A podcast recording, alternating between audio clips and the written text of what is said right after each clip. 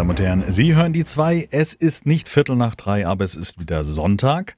Und ich habe nicht nur den Kollegen Fleischhammer mit am Mikrofon, sondern auch diesmal einen Gast, denn wir haben eine Jubiläumssendung. Wir sind ein Jahr on air mit die zwei. Und ich darf den Andi Dev begrüßen. Moin, Andi. Hallo, guten Abend. Guten Abend. Guten Tag. Freue mich sehr. Jetzt müssen wir dich erstmal vorstellen, glaube ich, für die, die dich nicht kennen, oder? Davon gibt es bestimmt eine Menge. Ja, so startet man das mit dem Gast, Super. ja? So, So, so. hey, dich kennt keiner, sag mal, wer du bist. Super Einstieg für so einen Podcast. Hallo, So. guten Abend. Andi muss dann Du, die, los. Zu die Zuhörer lieben das. das ist unser Konzept. Okay, ich verstehe es. Wir laden Gäste ein, die beleidigen wir. Hervorragendes Konzept. Oh, Minjas, das machen wir. Was? Das ist ein Riesenkonzept. Und die Okay. Leute werden sich darum Ja, aber reißen, zu du- kommen du- zu wollen. Zu, zu kommen zu wollen. Ja, meinst du? Ja, Ja. so wie du. Also ich, ich, ich, ich baue mal eine kleine Brücke und zwar ähm, Andi ist Entwi Entwickler, immer noch, ne, wird man ja nicht, ne? Das ist wie eine Passion. Das muss man gemacht haben, damit man sich Entwickler nennen darf. Lass mich Das kurz. frage ich das, mich bis heute. Ich weiß es nicht. Alles klar. also Andi, Ich nenne mich auch selber nicht so. Ach ich, so. ich fange mal, ich fange mal vorne an. Ich habe Andi kennengelernt auf der Gamescom 15, 16 meine ich, oder? Ja, sowas. Da Oder waren die ersten Pressekonferenzen zu damals The Long Journey Home am Stand von Dedalic oder in diesem Boost, der da in der Pressebereich war. Und du hattest damals dein Da Bein dabei, gebrochen. Ja, Ich hatte-. Das stimmt, ich hätte mein Bein gebrochen. Du hattest dein Bein gebrochen. Das war nämlich Ja. auffällig. Da war so ein junger Mann mit einem Doppelkopf Ja, das war auffällig. und der hatte einen blauen Overall an, sah so aus wie so ein NASA-Astronaut. Oh, war der orange? Ja, ja, der war orange. Oh, okay, ich dachte, der wäre blau, aber okay. Ne, die blauen waren die Keoken-Jungs, aber ist okay. Okay, verstehe. Auf jeden Fall hat er ein Overall an, sah so ein bisschen an, aus wie ein Astronaut, der kurz vorm, ne, als würde er sich gleich einen Helm anziehen und dann irgendwann mal losfliegen. Und du hast ein Bein in Gips und hast das immer hochlegen müssen zwischen den Veranstaltungen und hast ein Spiel vorgestellt, das damals in der sehr frühen Version war. Und ich kann mich erinnern, The Long Journey Home, das hieß, man kann dort eine außerirdische Sprache äh, erlernen. Das war damals so ein Konzept, was, glaube ich, mittlerweile so ein bisschen entschärft Ich habe worden immer ist. noch diese Badge. Ja, habe ich auch noch. Geil, ja, das war, das war eins der Highlights des Spiels. Aber Absolut. Absolut. Die hängt hier neben mir an meinem Ja. Mikrofonständer mit Oh. Magnet Genau. und mit der IASA drauf. Und du Oh, hattest ich hab- so Oh, das ist ja geil. Ich habe gerade Ja. die Tasse noch vor mir stehen. Es gibt eine einzige Tasse, die habe ich hier. cool. Aus der trinke ich auch. Die wurde verlost und dann doch nie abgeschickt wahrscheinlich. nee, wir haben eine Testweise gemacht und dann habe ich die halt, also, und dann dachte ich, ja, cool, ist geil. Und dann Ja. haben wir die aber nie, dann wurden die nie produziert. Aber Ich fand das total cool, weil das war, man kennt das ja auf diesen Veranstaltungen, da wird ja immer so ein bisschen Werbematerial rausgegeben oder auch gar nicht. Oder es wird einfach nur gesagt, guck mal mein Spiel, guck's dir mal an. Und das war so ein, ähm, ich fand, es war so irgendwie was Besonderes, wenn da jemand in, in, in ich nenne es jetzt einfach mal Kostüm da sitzt, weißt du, weil dein Spiel geht ja um Weltraum und äh, nach. Hause kommen. Ja, kann man das so sagen, oder? Ja, nee, ist okay. Meinst ja ja. privat nicht im, im Overall rum. Und äh, du hattest auch die, die Badge, glaube ich, aufgenäht oder aufgebügelt am, an der Schulter. Entsprechend Ja, warst ich du hatte halt. welche zum Abreißen. Ich hatte richtig fancy Dinger. Ich hatte zwei Versionen machen lassen. Mhm. Es gab, ähm, es gab so, ich glaube, 40 oder 50 habe ich machen lassen, die so einen Klettverschluss hatten, damit die auf diese Anzüge passen. Okay. Genau. Und dann gab es noch welche zum, zum, zum Aufbügeln. Ich fand es auf jeden Fall cool. Ja. Ja, das war auch, ich meine, wenn du zu so Veranstaltungen gehst als Spieleentwickler, dann willst du ja eine, einen Eindruck hinterlassen. So. Und ich bin auch jemand, ich stehe halt überhaupt nicht auf diese Flyer, die dir so gegeben werden, die dann zwei Ja. Meter später eh in der Tonne landen. So, Ja, das ist so eine Umweltverschmutzung. Ja. Und dann dachten wir halt, was können wir machen, was cool ist. Und ich weiß gar nicht, wie ich drauf gekommen bin, aber auf jeden Fall habe ich irgendwie gegoogelt und habe dann gefunden, eine Firma, die für die NASA diese Aufnäher macht, nach da ruf ich an. So, hallo, Ah, hello, I'm Mach- from Germany. macht ihr, macht ihr das auch für privat? Und dann sagten die, ja, ja, klar, wir nähen halt so Batches. Und ähm, dann habe ich äh, versucht rauszufinden, was die für ein Format und so brauchen. Das war ganz schön anstrengend. Und wir haben da auch an diesem Batch haben wir echt lange gesessen, weil du schickst ja da nicht einfach irgendwie ein PNG und sagst, ja, hier, näh mal. Ähm, Hm. Sondern da müssen Maschinen für programmiert werden. Die wollen das dann in einem bestimmten Format. Dann sagen die dir, gehen aber nur x Farben beziehungsweise ab einer bestimmten Farbmenge wird es auch so teuer, dass man sagt, das macht eh keinen Sinn. Also finanziell haben die Dinger keinen Sinn gemacht, das kann ich mal vorsichtig vorher sagen. Vor allen Ja, Dingen kam die Idee ja. auch relativ kurzfristig vor der Gamescom. Und dann lass die Dinger mal kurzfristig produzieren. Also diese 50 Stück oder diese, äh, ich glaube, wir hatten dann noch mehr als 50 für die Gamescom. Ähm, ich weiß nicht mehr wie viele. Die haben halt pro Stück, glaube ich, zwei Euro oder so bezahlt, geko- gekostet, was halt Aber ich finde, das ist es wert. Also, Das Genau, okay, also das denke ich ne? halt auch, weil mir nämlich jeder, den ich getroffen habe in der Zeit, sagt, ich hab den noch. So.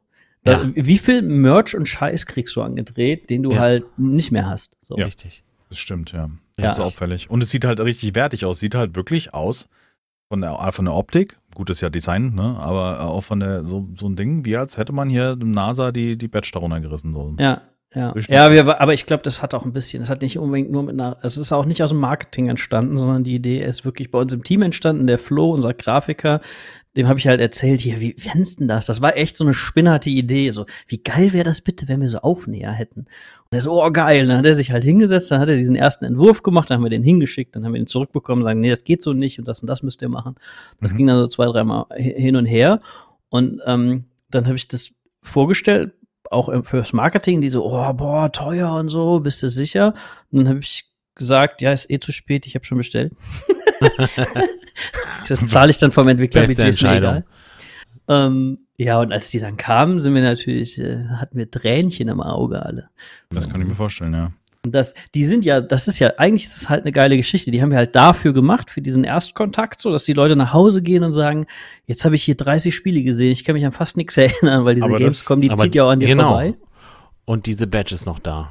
Richtig. Und du hast halt, genau, und dann, und wir haben extra keine Werbung drauf geschrieben, ne? Da steht halt, das ist halt nur in, In-Game-Flair quasi. Da steht, Genau. da gab es keinen Link zu einer Webseite, nix. Also es ist das Gegenteil von dem, was du eigentlich machen solltest. Die Leute hatten nichts an der Hand. Aber es ist so emotional gewesen, dass die Leute dann gegoogelt haben und geguckt haben und dann selber aktiv halt was gefunden haben.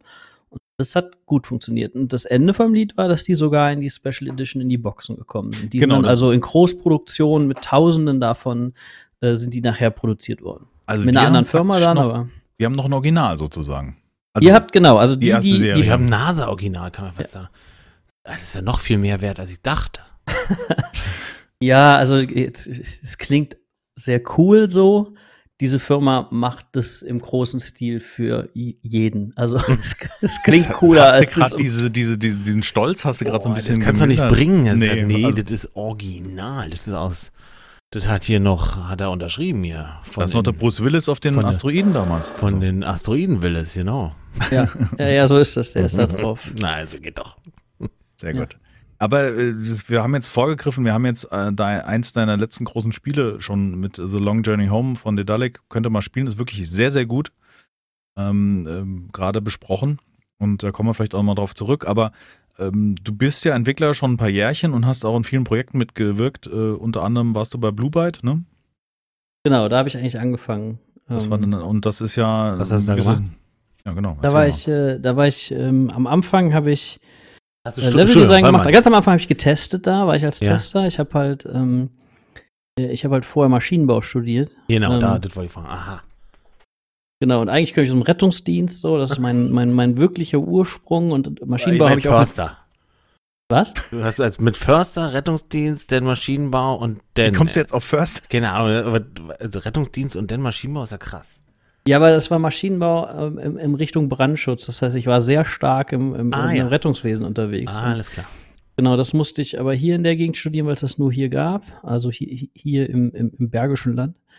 Und ähm, dann, dann äh, haben ich meine Frau kennengelernt, dann hatten wir irgendwann irgendwie zwei Kinder und dann musste man Wie ist relativ. das so? Zug? Oh, das sind noch zwei Kinder. Oh, zweimal geploppt. Ja, und dann ist es mit dem Geld halt auch so, ein- so ein Ding, wenn du studierst, so. Das heißt, ich hatte relativ viele Nebenjobs. Und dann war bei Blue Byte eine Testerstelle ausgeschrieben. Und ich Aha. dachte mir, ah, wo, wo ist denn Blue Byte eigentlich? So, oh, Wann war das denn? In welchem Jahr? 99, Ja. glaube ich. Ja. Mhm.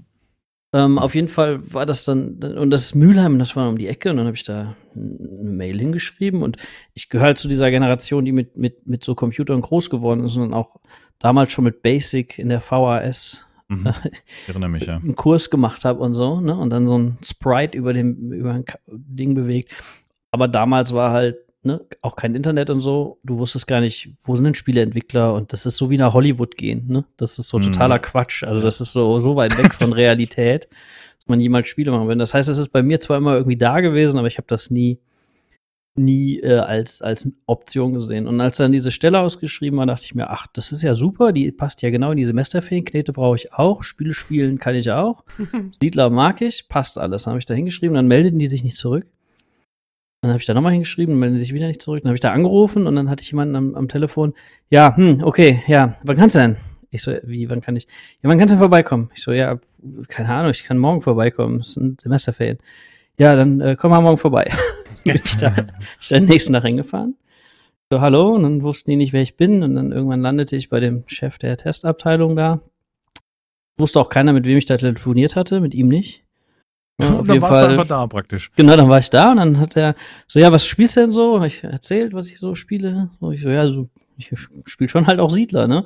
Und ähm, Age of Empires und, und all diese ganzen äh, Dinger, Dune 2 und äh, äh, ganz viel Command and Conquer und ja, also das passte schon alles.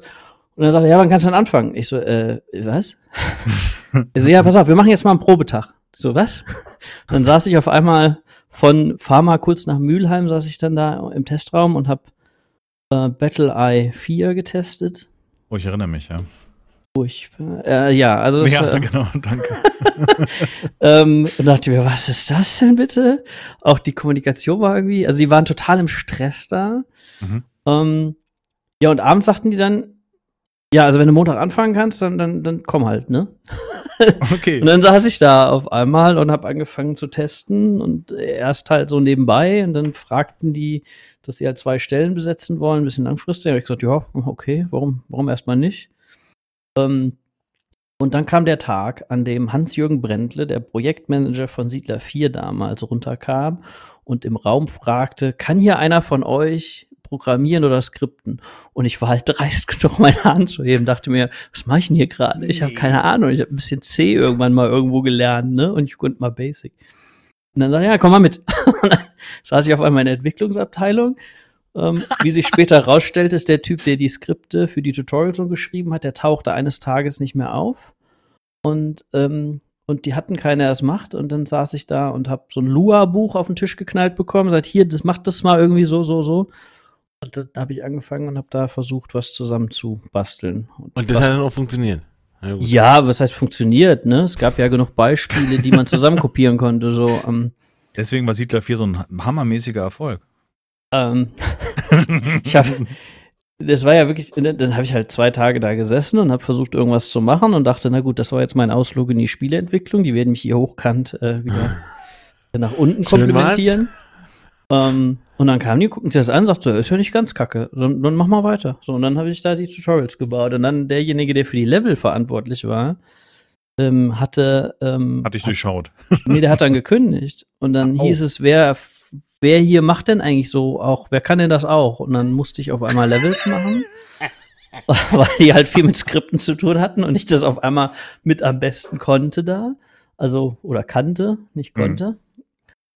Ja, und dann irgendwann bin ich als Data Wizard eingestellt worden, weil Game Designer und Level Designer gab es in den Jahren noch nicht so wirklich. Also jedenfalls nicht in Deutschland. Ach ja, als den Bereich gab es nicht, okay. Data Wizard, in Ja. Deutsch äh, Datenzauberer. Ja, ich war Datenzauberer, das passt ganz gut. Ich, dadurch, dass ich das Skriptzeug so ganz gut hinbekommen habe und ich eine faule Sau bin, habe ich mir halt Tools selber gebastelt, um Sachen zu beschleunigen. Ne? Also ich hatte halt immer das Problem, du bist dann am Ende der Fresskette so in der Entwicklung. Ne? Die Programmierer programmieren was, die Grafiker machen ihre Grafiken und dann fehlte häufig äh, so jemand, der dann sagte, so jetzt nehme ich mal die Grafiken und den Code und pack das mal so zusammen, dass das jetzt auch mal spielbar ist. Ja. Und ein Data Wizard bei Blue Byte damals hat die äh, Versionen gebaut. Also das, was heutzutage sehr viel automatisiert läuft, dass du so in der Nacht einen Server laufen hast, der die Versionen kompiliert und eine Version baut, die dann spielbar ist für den Test. Das gab es nicht, das wurde händisch gemacht. Und ähm, da, da gab es schon jemanden, der diesen Job hatte. Ne, und der war aber auch ein bisschen äh, am Limit. Und dann hab ich, bin ich dafür eingestellt worden, plus halt so ein bisschen Skripten. Das heißt, meine, es war so eine Mischung aus. Ich habe im Grunde genommen die Master-CDs am Schluss gebrannt und dem Typen in die Hand gedrückt, der Mhm. das dann ins Presswerk gebracht hat. Und Aber dadurch wusste man aber recht viel. Dadurch konnte ich ganz viel, ganz große Bandbreite. Ne? Ich wusste ein bisschen was von Grafiken, ich wusste ein bisschen was, wie es programmiert wurde. Mhm. Ich war derjenige, der Levels gebaut hat. Das heißt, ich konnte auch ein bisschen sagen, das und das braucht man gameplaymäßig. Und dann kaufte Ubisoft den Laden Und dann sagte Ubisoft, wer ist denn hier eigentlich fürs Game Design zuständig? Und dann guckten sich alle um und auf einmal war ich fürs Game Design zuständig. Ich dachte mir, hä? Und dann haben wir Siedler 5 gemacht und das habe ich dann Game Design gemacht, 500 Seiten Dokumente geschrieben. Es war alles eine Katastrophe. Moment, Ja. aber da- das heißt, du hast praktisch das grundlegende Design von Siedler 5 zu verantworten. Ja, dann nachher mit dem Thomas äh, Häuser und, Ja, einem, und, und, äh, und dem Thomas Friedmann und so, die sind noch dazugekommen, weil das erste, das erste Ding ist gar nicht rausgekommen, das, was wir angefangen Ordnung. haben. Und das hat ein bisschen mit meiner Unwissenheit zu tun und mit, mit viel Durcheinander damals auch, ähm, im, im, im Sinne von, ne, dann kauft so eine normal? große Firma eine kleine und dann Ja, gut, klar, da hat sich viel umstrukturiert und da sind ja auch. Ja, und dann ähm, gibt's natürlich auch, ist ja auch nicht klar, was da, was da wer macht. Ubisoft hat zu dem Zeitpunkt nur hauptsächlich Action-Adventures gemacht, dann auf einmal ein Strategiespiel. Das heißt, wir haben eine andere Sprache gesprochen sozusagen. hm, Ähm, das Ja, heißt, klar. das hat halt viel damit zu tun, aber es hat auch einfach damit zu tun, dass ich in einer Position war, die absolut unangemessen ist für das, was ich an Wissen zu dem Zeitpunkt hatte. Also reingeschlittert. Aber war das normal, dass Entwicklung zu dem Zeitpunkt so verlaufen ist? Also zu dem, als du da reingeschlittert bist? Also ist es vielleicht in anderen Entwicklerstudios ähnlich abgelaufen, dass so praktisch der Fördner jetzt angefangen hat, die Levels zu, also so wollte ich es jetzt nicht, ich wollte jetzt deine Arbeit da Der nicht Förster wolltest du sagen. Der Förster. Wir haben Der doch gerade der Förster. Wir waren doch gerade dabei. Ich habe mich Ja. versprochen. Nein, aber du weißt, was ich meine. Also, dass das so ein bisschen. Es gibt beides, glaube ich. Es gab Hm. schon auch, ähm, es gibt schon auch mehr Struktur als, als das jetzt. Aber Quereinsteig, Quereinstieg dieser Art war nicht unüblich. Also, Okay. keine Ahnung, derjenige, der die Warenwirtschaft äh, in Siedler 4 programmiert hat, hat das im Rahmen einer Masterarbeit gemacht über Logistik. Achso, okay. Aber Genau. du bist praktisch so da reingerutscht, reingeschlittert und ähm, um jetzt wieder den Kreis vielleicht ein bisschen abzukürzen, in dem Moment, wo wir uns dann auf der Gamescom kennengelernt haben, ähm, hast du ja, glaube ich, äh, der Dalek West oder sowas hieß das, ne? Den Bereich Mitgegründet, genau. mitgegründet, also eine eigene Sparte, äh, ein Entwicklerstudio mitbegründet und ihr habt das Long Journey Home gemacht. Genau. Und da haben wir dich zweimal, glaube ich, waren, glaube ich, zwei Pressekonferenzen, bis das dann irgendwann im Finale rausgekommen ist. Ich glaube, bei dem letzten habe ich dann auch den Thomas Häuser kennenlernen dürfen, der dann mit, äh, wie heißen sie, Fanatics? Oder Ja, ja, genau, Valhalla Hills damals. Valhalla. Hills gemacht haben und ich habe damals gesessen in der Pressekonferenz, als, als YouTuber guckt man, konsumiert man ja eher als so aus der Sicht des Spielers und habe gedacht, wow, okay, krass, ein fertiges Spiel steht hier vor mir. Ähm, natürlich mit sehr blauäugig und sehr, sehr großen leuchtenden Augen eines kleinen Jungen, der unbedingt das Spiel spielen will. Und da würde ich auch gern einhaken, denn als wir uns kennengelernt haben und du deine erste Version von The Long Journey Home vorgestellt hast, da habe ich das in deinen Augen gesehen.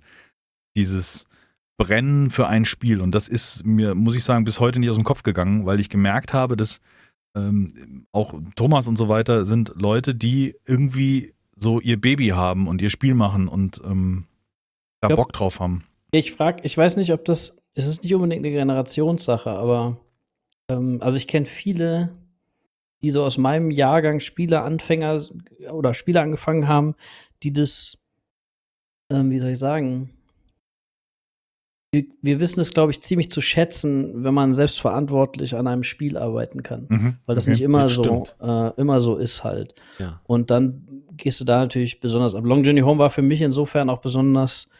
Ähm, ich hatte zwar schon mal vorher eine Firma, das war aber Mobile-Entwicklung. ähm, also so vom, vom Sinne von Freiheit und, und Sachen machen können, hatte ich das schon. Aber das war äh, ein Spiel, was unter sehr idealen Voraussetzungen, also aus meiner Sicht gestartet ist. Ne? Wir waren vier Leute, vier super erfahrene Leute. Ähm, uns hat niemand reingeredet, was wir machen. Äh, wir konnten einigermaßen lang genug experimentieren, um rauszufinden, was wir wollen. Wir hatten eine emotional guten Anker, sag ich mal. Also wir wussten, wo wir emotional sind, und auch wenn sich spielmechanisch viel geändert hat, Mhm. hatten wir immer so das Gefühl, wir wissen, wo wir insgesamt mit dem, mit dem Schiff hinwollen, selbst wenn wir ähm, krasse Änderungen ähm, machen. Und häufig bei solchen Änderungen, das ist zum Beispiel was, was bei Siedler 5 passiert ist, da gab es die Vision am Anfang war nicht besonders stark und dann wirst du hin und her geschubst von tausenden Meinungen, deinen eigenen, dann spielst du wieder ein anderes Spiel, dann siehst du, da Ace of, äh, Age of Mythology kam dann auf einmal raus, dann guckst du dir das an und denkst, oh, das ist ja viel besser. Und wenn du Mhm. halt keinen starken ähm, Anker hast, ähm, und, und der muss halt, die Vision muss flexibel genug sein, dass du ausprobieren kannst. Auf der anderen Seite muss sie aber auch stark genug sein, dass du, ähm, ja, dass du deinen dein, dein Pfad nicht komplett verlierst und dann nachher Ja. nicht mehr weißt, was du machst. Und das war bei Long Journey Home halt sehr, sehr gut. Das heißt, wir hatten ganz früh auf einem Grundgefühl, aus einer Grunderfahrung, nämlich dieses, hey, du bist irgendwo verloren und versuchst nach Hause zu kommen, was etwas ist, was auch, egal aus welcher Kultur du kommst, die meisten Menschen irgendwann mal erlebt haben. Mhm. Ähm, das war halt super stark. Das heißt, daran konnten wir uns immer wieder, und das waren ideale Bedingungen. Und dann brennst du natürlich auch ein bisschen mehr dafür, weil du halt diese Möglichkeiten hast, beziehungsweise weil du halt ähm, das Gefühl hast, du arbeitest an was, was irgendwie eine, eine Was Bedeutung Besonderes, ja, ja, genau. Also das in dieser ersten Pressekonferenz, die Geschichte mit den Aliensprachen lernen, hat mich damals sehr fasziniert und das ist ja in Fragmenten auch noch in Long Journey Home drin. Also man kann ja so, man hat manche Wörter oder so oder äh, äh, No Man's Sky hat das ja dann später auch umgesetzt mit einzelnen Worten, die man Fragmente nennt. Und das war für mich so fantastisch, weißt du, also das erklärt Ja, das hast. war ja der Prototyp, den wir damals gezeigt haben. Ich habe das Ja. lustig ist, ich habe letzte Woche mit meinem Kollegen, mit dem ich das zusammen gemacht habe, noch darüber geredet, ob wir das nicht noch mal extrahieren wollen, Mhm. weil das so ein starkes Feature war. Ja, Und das war, also nur kurz, dass man das versteht, was, was, was, was du da meintest mit Sprachenlernen und so, dass das nicht so abstrakt bleibt. Was wir gebaut haben, ist halt ein System, wo du mit ganz wenig Wörtern, also der Wortschatz war irgendwie 30 oder 40 Wörter, die man halt zu Sätzen zusammenbauen konnte. Das waren natürlich total simple, äh, kindergesprochene Sätze, wenn man so will. Ne? So ich Händler, du Geld? Fragezeichen. Das konnte man halt und das waren halt einfach einzelne Worte. Und dann hatten wir ein kleines System geschrieben, was die, den Text quasi analysiert und dann entscheidet, was es halt aus der Datenbank daraus antwortet. Das heißt, die Antworten waren schon auch vorgeschrieben. Also es war jetzt nicht prozeduraler Text Ja, oder irgend sowas. ja. Ähm, aber wir haben halt die, das Grobe abgedeckt gehabt. Und ähm, die haben aber denselben Wortschatz verwandt. Ne? Das heißt, die haben halt auch dann so geantwortet, du Handel? Fragezeichen, ich Eiren. Äh, so. Und dann, Mhm. und das Coole war, dadurch, dass das so eine, so eine minimalistische Sprache war und das, das, und das, das, das war übrigens auch ein Grund, warum das überhaupt nur funktioniert hat, ist, das sind halt Aliens, ja, und du versuchst miteinander zu reden und das geht halt schief und du versuchst dir wie, wie Bilder zu zeigen. So, so fühlt sich das an. Ja. Ähm, und das war halt sau stark und das war auch sau witzig, weil du es halt abgenommen hast. Ne? Das kannst jetzt nicht zwischen Menschen, könnte so eine Diskussion nicht stattfinden. Ähm, ja, oder, oder wie Kleinkinder vielleicht miteinander kommunizieren, ne? Also ja, aber das wird ganz schnell. Das Witzige ist, als wir noch, als wir dieses Gefühl hatten, wo wir sagen, wir wollen dieses Verlorensein und den Weg finden, da war noch nicht klar, ob wir Sci-Fi machen. Und dann haben wir nur überlegt, wo findet das am besten statt? Ähm, Ja. Und dann war sowas wie total in der Vergangenheit, also eher sowas wie, also, ne, jetzt nicht mit Handys oder so, ja. Also, Mhm. Es muss halt schon richtig in der Vergangenheit sein. Und diese Sprachgeschichte war so ein bisschen Mittengrund, warum wir gesagt haben, aber das funktioniert im Sci-Fi mit anderen Sprachen, anderen, ganz anderen Kulturen, wo wir gar nichts drüber wissen, ja noch viel besser. Und äh, dann hast du, ähm, du hast dann ähm, Long Journey Home gemacht. Ich kann mich absolut hundertprozentig an den Release-Tag erinnern. Das hat sich auch mein Kopf auch. eingebrannt. Echt, ja? Du, du warst ja bei Erik, also bei Kronk, warst du zu Gast und konntest das im Rahmen einer PR-Aktion, konntest du das äh, präsentieren praktisch, hab das zusammen gezockt in seinem Keller. Und ich weiß noch, der Tag danach, es ging dann, glaube ich, am Tag danach online, kann das sein? Bin ich da richtig? Äh, nee, ein bisschen später. Also der Ablauf war wirklich, dass wir den Abend vorher den Master fertig gemacht haben. Mhm. Da habe ich nicht viel gepennt. Ähm, dann bin ich zu Erik. Dann äh, sagte der, ach ja, wir machen hier in der Regel bis zwei. Dann lachte der Chat. Dann habe ich erst verstanden, dass das Kein Scherz war? ein Running Gag war. Ja, nee, und das ist auch nee, auch die Minimalmahlzeit eher als die maximal war. Meine Frau hat mich um 6 Uhr morgens bei ihm abgeholt. Oh, krass. So lange haben wir gestreamt. Ähm, ich habe mir also bis heute, soweit ich weiß, äh, bin ich der, der am längsten da, da gebliebene Entwickler. ähm, die drücken sich alle um zwei. Ich bin, ich gucke jedes Mal, wenn er einen Spieleentwickler hat, wie lange die bleiben, weil ich diesen Batch nicht abgeben mag. Wie lange war Jan Böhmermann da? Der hatte auch mal so ein komisches Spiel präsentiert, so ein Adventure. Ach so, okay, das Weiß ich nicht. nicht. Ja. Auf jeden Fall, also das war, das war schon. Und dann den Tag da drauf musste ich nämlich, ich bin um sechs nach Hause, dann habe ich drei Stunden gepennt und dann musste ich nach Köln, weil wir zugesagt hatten, einen Stand zu haben auf der äh, RPC damals. Mhm. Ähm, und ich war total tot an dem Wochenende und ich glaube am Montag oder Dienstag ist es dann rausgekommen. Ja, und ich kann mich erinnern, dann kamen die ersten Steam-Rezensionen, weil die Leute zu dämlich waren, in Länder zu landen, weil sie alle kein Atari gespielt haben oder was auch immer der Grund war. Und das hat dir so ein bisschen den Boden in den Füßen weggezogen, ne? Kann man schon so. Ja, nicht den Boden. Also wir wussten es ja ein bisschen. Also wir, wir haben ja vorher auch das Spiel testen lassen. Also wir hatten ja einen Closed Beta von 2000 Leuten, die wir mit Rock Paper Shotgun gemacht hatten. Mhm. Das heißt, wir wussten schon ein bisschen was. Wir wussten, dass die Leute mit Maus und Tastatur ähm, Schwierigkeiten in der Steuerung beim Landen hatten. Wir haben halt immer gesagt, das Spiel ist halt schon eher auf Controller ausgelegt. Aber man muss halt einfach sagen, dass PC, wenn du ein PC-Spiel rausbringst, dann gehen die Leute einfach von Maus und Tastatur aus. Mhm. Da kannst du Ja. sagen, was du willst. Ähm, und wenn ich es heute noch mal machen würde, wäre das auch ein Teil, in den ich mehr äh, Polish reinstecken werde, beziehungsweise ähm, was interessant ist, was passiert ist, wir hatten diese, diese relativ große Closed-Beta-Test-Gruppe, die hatten wir auf Discord. Wir waren eine der ersten, die auf Discord getestet Was haben ich wollte gerade sagen, ja. mit Interaktion und so. Wir hatten einen Discord-Partner-Server lange bevor es groß Partner-Server gab, Mhm. ähm, weil wir Discord angehauen hatten und gefragt haben, ob wir nicht da ähm, unseren Feedback so laufen lassen kann. Und das heißt, wir haben den auch, wir haben Discord Feedback darüber gegeben, wie das halt funktioniert, so mit, mit so einem Beta-Test für Spiele. Ja. Das war super. Wir haben total tolles Feedback bekommen. Wir waren am Schluss so gut, dass wir einmal die Woche freitags um 16, 17 Uhr ein Update gemacht haben vom Spiel. Jede Mhm. Woche. Das heißt, wir haben echt das Spiel jede Woche updaten können. Ähm, und dann immer mit Feedback von den Leuten drin. Was allerdings passiert ist, und das ist echt interessant, dadurch, dass wir nicht, wir hatten im Spiel selber keine Möglichkeit, Feedback zu geben.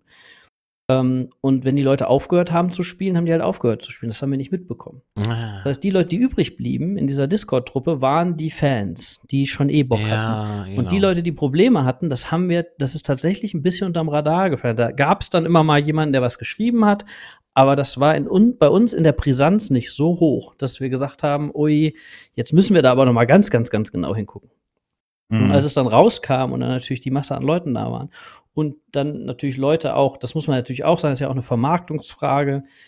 Ähm, das Spiel ist vielleicht am Anfang auch, ich meine, wenn du es mit Dedelic verbindest, auch wenn Dedelic zu dem Zeitpunkt schon viele andere Spiele wie Shadow Tactics zum Beispiel gemacht hat, hat es trotzdem für viele noch so einen Adventure-Spiel-Charakter. Jetzt hatten wir so Sp- Charaktere, die halt auch schick aussehen und wir hatten Emotionalität und so weiter. Das heißt, wir haben eine ganze Menge Checkboxen gehabt, die so ein Adventure auch hat. Das heißt, ich glaube, wir haben am Anfang auch ein paar Leute, die einfach was anderes erwartet hatten Mhm. äh, vom haben- Spiel. So, und diese Mischung aus anderer Erwartungshaltung plus äh, wir hatten, äh, wir waren vielleicht blind auf einem halben Auge, hat dazu geführt, dass wir in der ersten Woche direkt mal ein Patch rausgehauen haben, an dem wir die gesamte Woche halt schnell dran gearbeitet haben, um noch einen einfacheren Modus zu machen und noch ein paar Sachen auszumerzen. Ja, was mir halt in Erinnerung war, war ein Tweet von dir, was schon ziemlich verzweifelt klang. Füße unter dem Boden, äh, nee, keine Boden unter den Füßen war vielleicht jetzt auch ein bisschen hart übertrieben, aber ich habe es auf jeden Fall noch so in Erinnerung, dass ich habe morgens im Bett gelegen, habe meinen Twitter gecheckt und habe von dir einen Tweet gelesen, so, äh, oh Gott, Teambewertung. Ja, Schade. also wir haben halt echt, das, das, die Kombination von Sachen war halt schon echt interessant. Ähm, unsere Steam-Bewertung, warum das überhaupt so eine Brisanz hatte, ist, wie Steam grundsätzlich mit Bewertungen umgeht. Und zwar gibt es halt dieses, du hast halt diese Tilde oder du hast den Daumen hoch oder du hast den Daumen runter. Ähm, und diesen Daumen hoch gibt es ab, ich weiß es gar nicht, 70 Prozent, glaube ich. Bei Mhm. 69,9 Prozent oder waren es 75? Ich weiß es nicht mehr. Aber auf jeden Fall gibt es diesen Schwellwert. Und ich kann dir sagen, ähm, wenn du eine Tilde hast, dann kauft das keiner mehr. Ja. Das, also wenn der das, Daumen sozusagen in der Mitte ist, ne? Ja, ja, genau. Es gibt Das ja keinen jetzt? Daumen in die Mitte. So, es gibt ja nur. Ach so, dann ist es dieses, ach ja, dieses Zeichen. Genau, es gibt so, Hm. ein- so eine gelbe Tilde, so, so, Ja, so, so okay. eine Welle da. Ja. So, und ähm, das heißt, wir waren in den, in den Top, wir waren, wir waren in den, in den ganzen Listen und so weiter drinne. Und immer, wenn eine schlechte Review reinkam, die uns knapp unter diesen Schwellwert gedrückt hat, hörten die Verkäufe nahezu auf. Ähm, und so wie einer wieder eine positive äh, Bewertung machte und wir wieder über diesen Schwellwert, und wir waren genau an dieser Stelle. Das heißt, tagsüber saß ich davor und dachte mir so, Verkauf an, Verkauf aus. Verkauf an, Verkauf aus. Das heißt, die, die Wahrnehmung war natürlich für uns auch total da drauf irgendwie so. Und dann guckst du dir das halt an und dann siehst du halt Bewertungen wie, okay, der hat 15 Minuten gespielt und findet es super repetitiv. Dann natürlich regst du dich dann auf und denkst ja so, halt, also du hast doch dein Geld wiederbekommen. Ja, warum hältst du nicht die Fresse? Also ich verstehe, das ist aber was, was ich als Mensch auch nicht verstehe, wie ich meine Meinung in die Welt posaunen muss, um Leute vor etwas zu warnen oder was auch immer, wo ich so denke, hey, ich verstehe es einfach nicht. Es, hat dir, es tut dir doch nicht weh. Du hast da jetzt reingeguckt, das ist nicht für dich. Alles gut. Lass es. Ja, das Genau. ist aber das ist ja das allgemeine Problem vom Internet, ja. Ja, so, ja. Das ist äh, genau das. Ja, YouTube-Bewertung, ne? Ist das ähnlich. Ja, ja, genau. Ja. So Genau, also ich meine, das sehe ich ja auch, ja. Ich habe erst diesen ganzen Social Media Kram, muss ich zugeben, und auch hier Twitch und YouTube und, und auch Twitter, habe ich eigentlich erst danach so richtig angefangen, muss man dazu sagen. Das habe ich Hm. vorher mal so ein bisschen mitgemacht, aber ich habe überhaupt nicht verstanden, was Twitch ist und was da wieder Communities funktionieren und auch YouTube. Aber ich habe danach angefangen, selber ein paar Sachen hochzuladen. Und ich verstehe es bis heute nicht, dass Leute dann der Meinung sind, ich habe, also einer meiner Lieblingskommentare von vor zwei Wochen erst, ich habe ein paar äh, Long Journey Home Let's Plays tatsächlich da, ähm, sagt dann halt, ja, dieser Entwickler, das ist ja überhaupt nicht lustig, dass der da die Sprache die ganze Zeit ändert. Das ist halt ein Livestream gewesen, in dem wir uns darüber lustig gemacht haben, dass das Spiel, dass ich das Spiel ja so gut kenne, dass ich eigentlich mal auf Koreanisch spielen muss. Und dann hat sich Hm. jemand sehr negativ darüber geäußert, wie dieses YouTube-Video ist. Ja, die Bewertung. Aber das kennt ihr ja besser als ich. Also. Boah, das ist so. halt in Grenzen. Also man stumpft über die Jahre ab. Also ich mache das jetzt sieben Jahre, Jackie glaube ich auch so sechs Jahre. Das ist, man, man weiß schon genau. äh, Mittlerweile ist ja Trend, sich äh, eine Meinung zu schreiben und dann erstmal den eigenen Daumen nach oben zu drücken. Das liest man auch ganz oft. Okay. Oder merkt man ganz oft, ne, dass ein Kommentar gerade draußen ist und da ist schon der Daumen nach oben da. Also das kann kaum jemand anderes gelesen haben, geschweige denn zugestimmt haben. Ja. Ja. Ja, ich Was glaube halt, das ist eine Frage des Investments so, ne? Wenn du so ein Spiel machst, dann machst du da zwei oder drei Jahre Investment mit einem Team und dann machst du dir richtig krass, ne? Wie du schon sagtest, dann trifft man Mhm. sich da auf den, dann machst du Batches und ne, du, du, du- du lebst das ja quasi. Ja, ja. Und dann kommt's raus und dann hast du halt deswegen Probleme, weil Einzelpersonen der Meinung sind, dass nach 15 Minuten das Spiel zu repetitiv ist.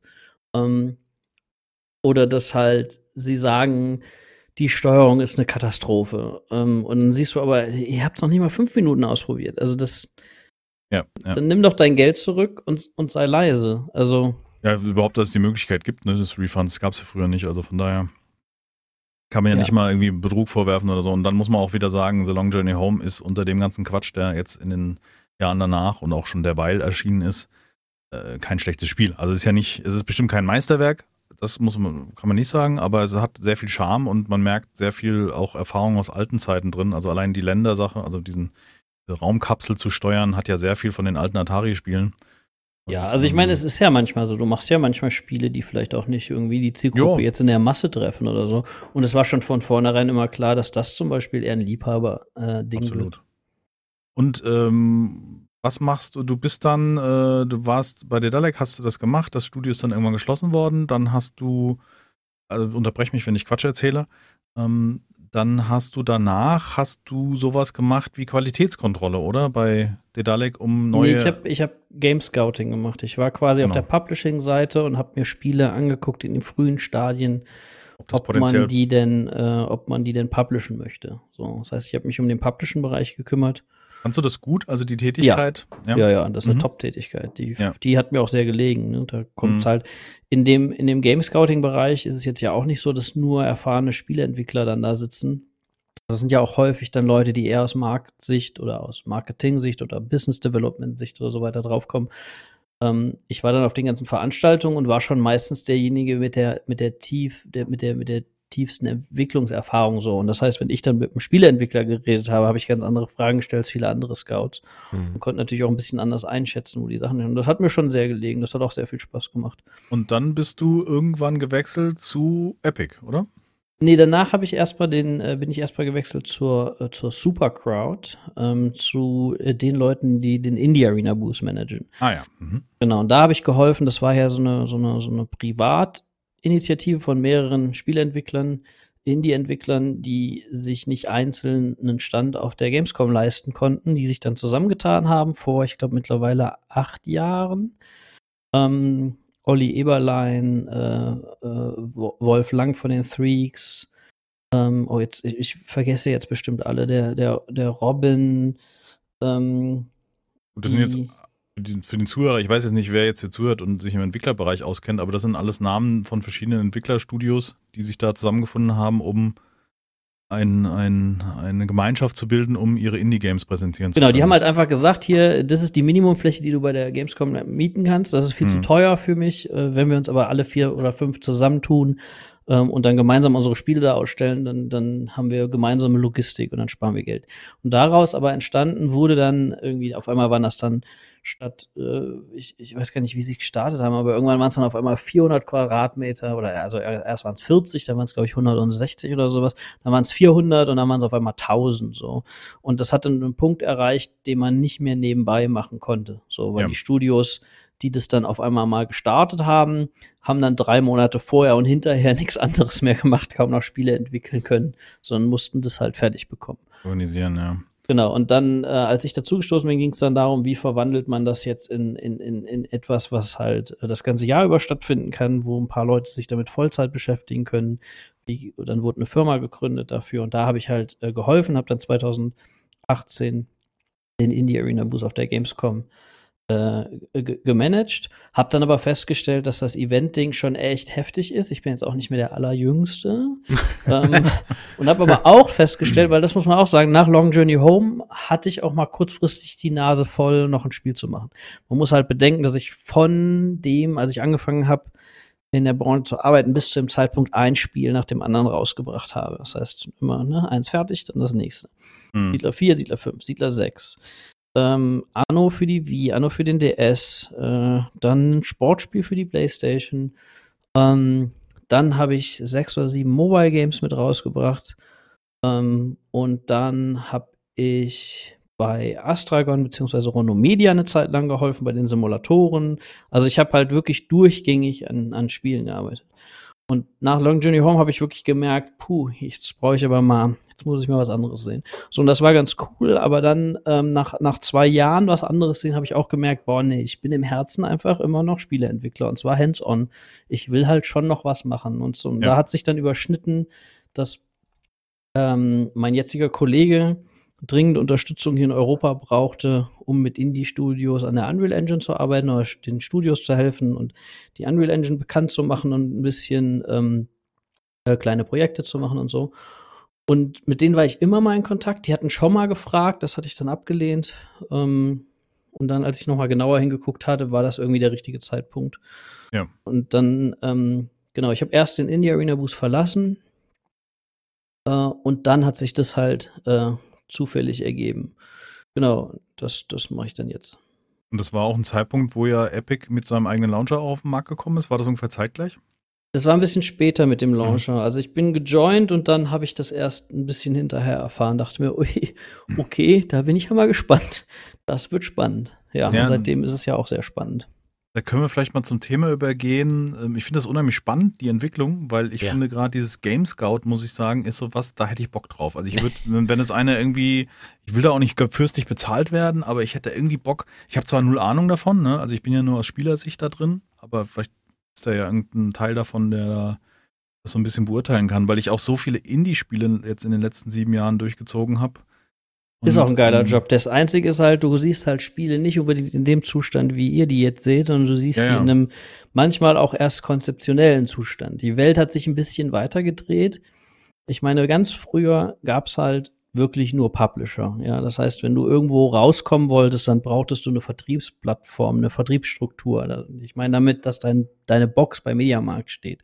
Mhm. Und das heißt, es gab halt Gatekeeper, wo, an denen du auch null vorbeikamst. Das heißt, wenn du dein Spiel nicht bei denen irgendwo unterbekommen hast, dann hattest du, selbst wenn du die Finanzierung gehabt hättest, eigentlich so gut wie keine Chance. War eigentlich furchtbar. Ist wie das Label bei Musik, bei der Musikindustrie. Und Mhm. irgendwann gab es dann Steam, deswegen Steam hat da schon ein, ein unfassbar geiles Ding gemacht. Auf einmal konntest du halt anfangen, selber digital zu distribuieren. Mhm. Und das hat halt dazu geführt, dass Leute auf einmal sagen, boah, geil, ich muss jetzt nicht mehr irgendwie mich anbiedern bei irgendwem, der mir dann am Schluss Spiel abnimmt scheiße und- ist. So eine, und so. Ja, und mir vielleicht auch noch erzählt, was ich zu tun habe, ja. Mhm. Ähm, und ich muss meine IP abgeben, was weiß ich, das war ja dann alles äh, so. Ähm, so, jetzt konnte man das auf einmal selber machen. Jetzt ist es halt weggefallen. Trotzdem, ähm, und das heißt halt auch im, in dem Game ähm, Scouting-Bereich ähm, ist es natürlich, hat sich auch das, das Blatt ein bisschen gewendet von, Okay. ja, da schicken mir Leute Sachen, dann gucke ich die mal durch und dann nehme ich die vielleicht. ist das hingekommen zu, oh Kacke, gibt's irgendwas Geiles, hoffentlich schnappt uns das keiner weg. Genau. Das habe ich mir jetzt so. Das ist halt geil. Ja, also ich ja. bin halt echt im Herzen einfach Entwickler und ich bin auch eher, ich sehe mich eher auf der Indie-Seite, auch wenn ich bei Großen gearbeitet habe. Ähm, das ist halt geil, weil das hast natürlich, äh, wenn du was Vernünftiges auf die Kette kriegst, hast du ganz andere Chancen mittlerweile.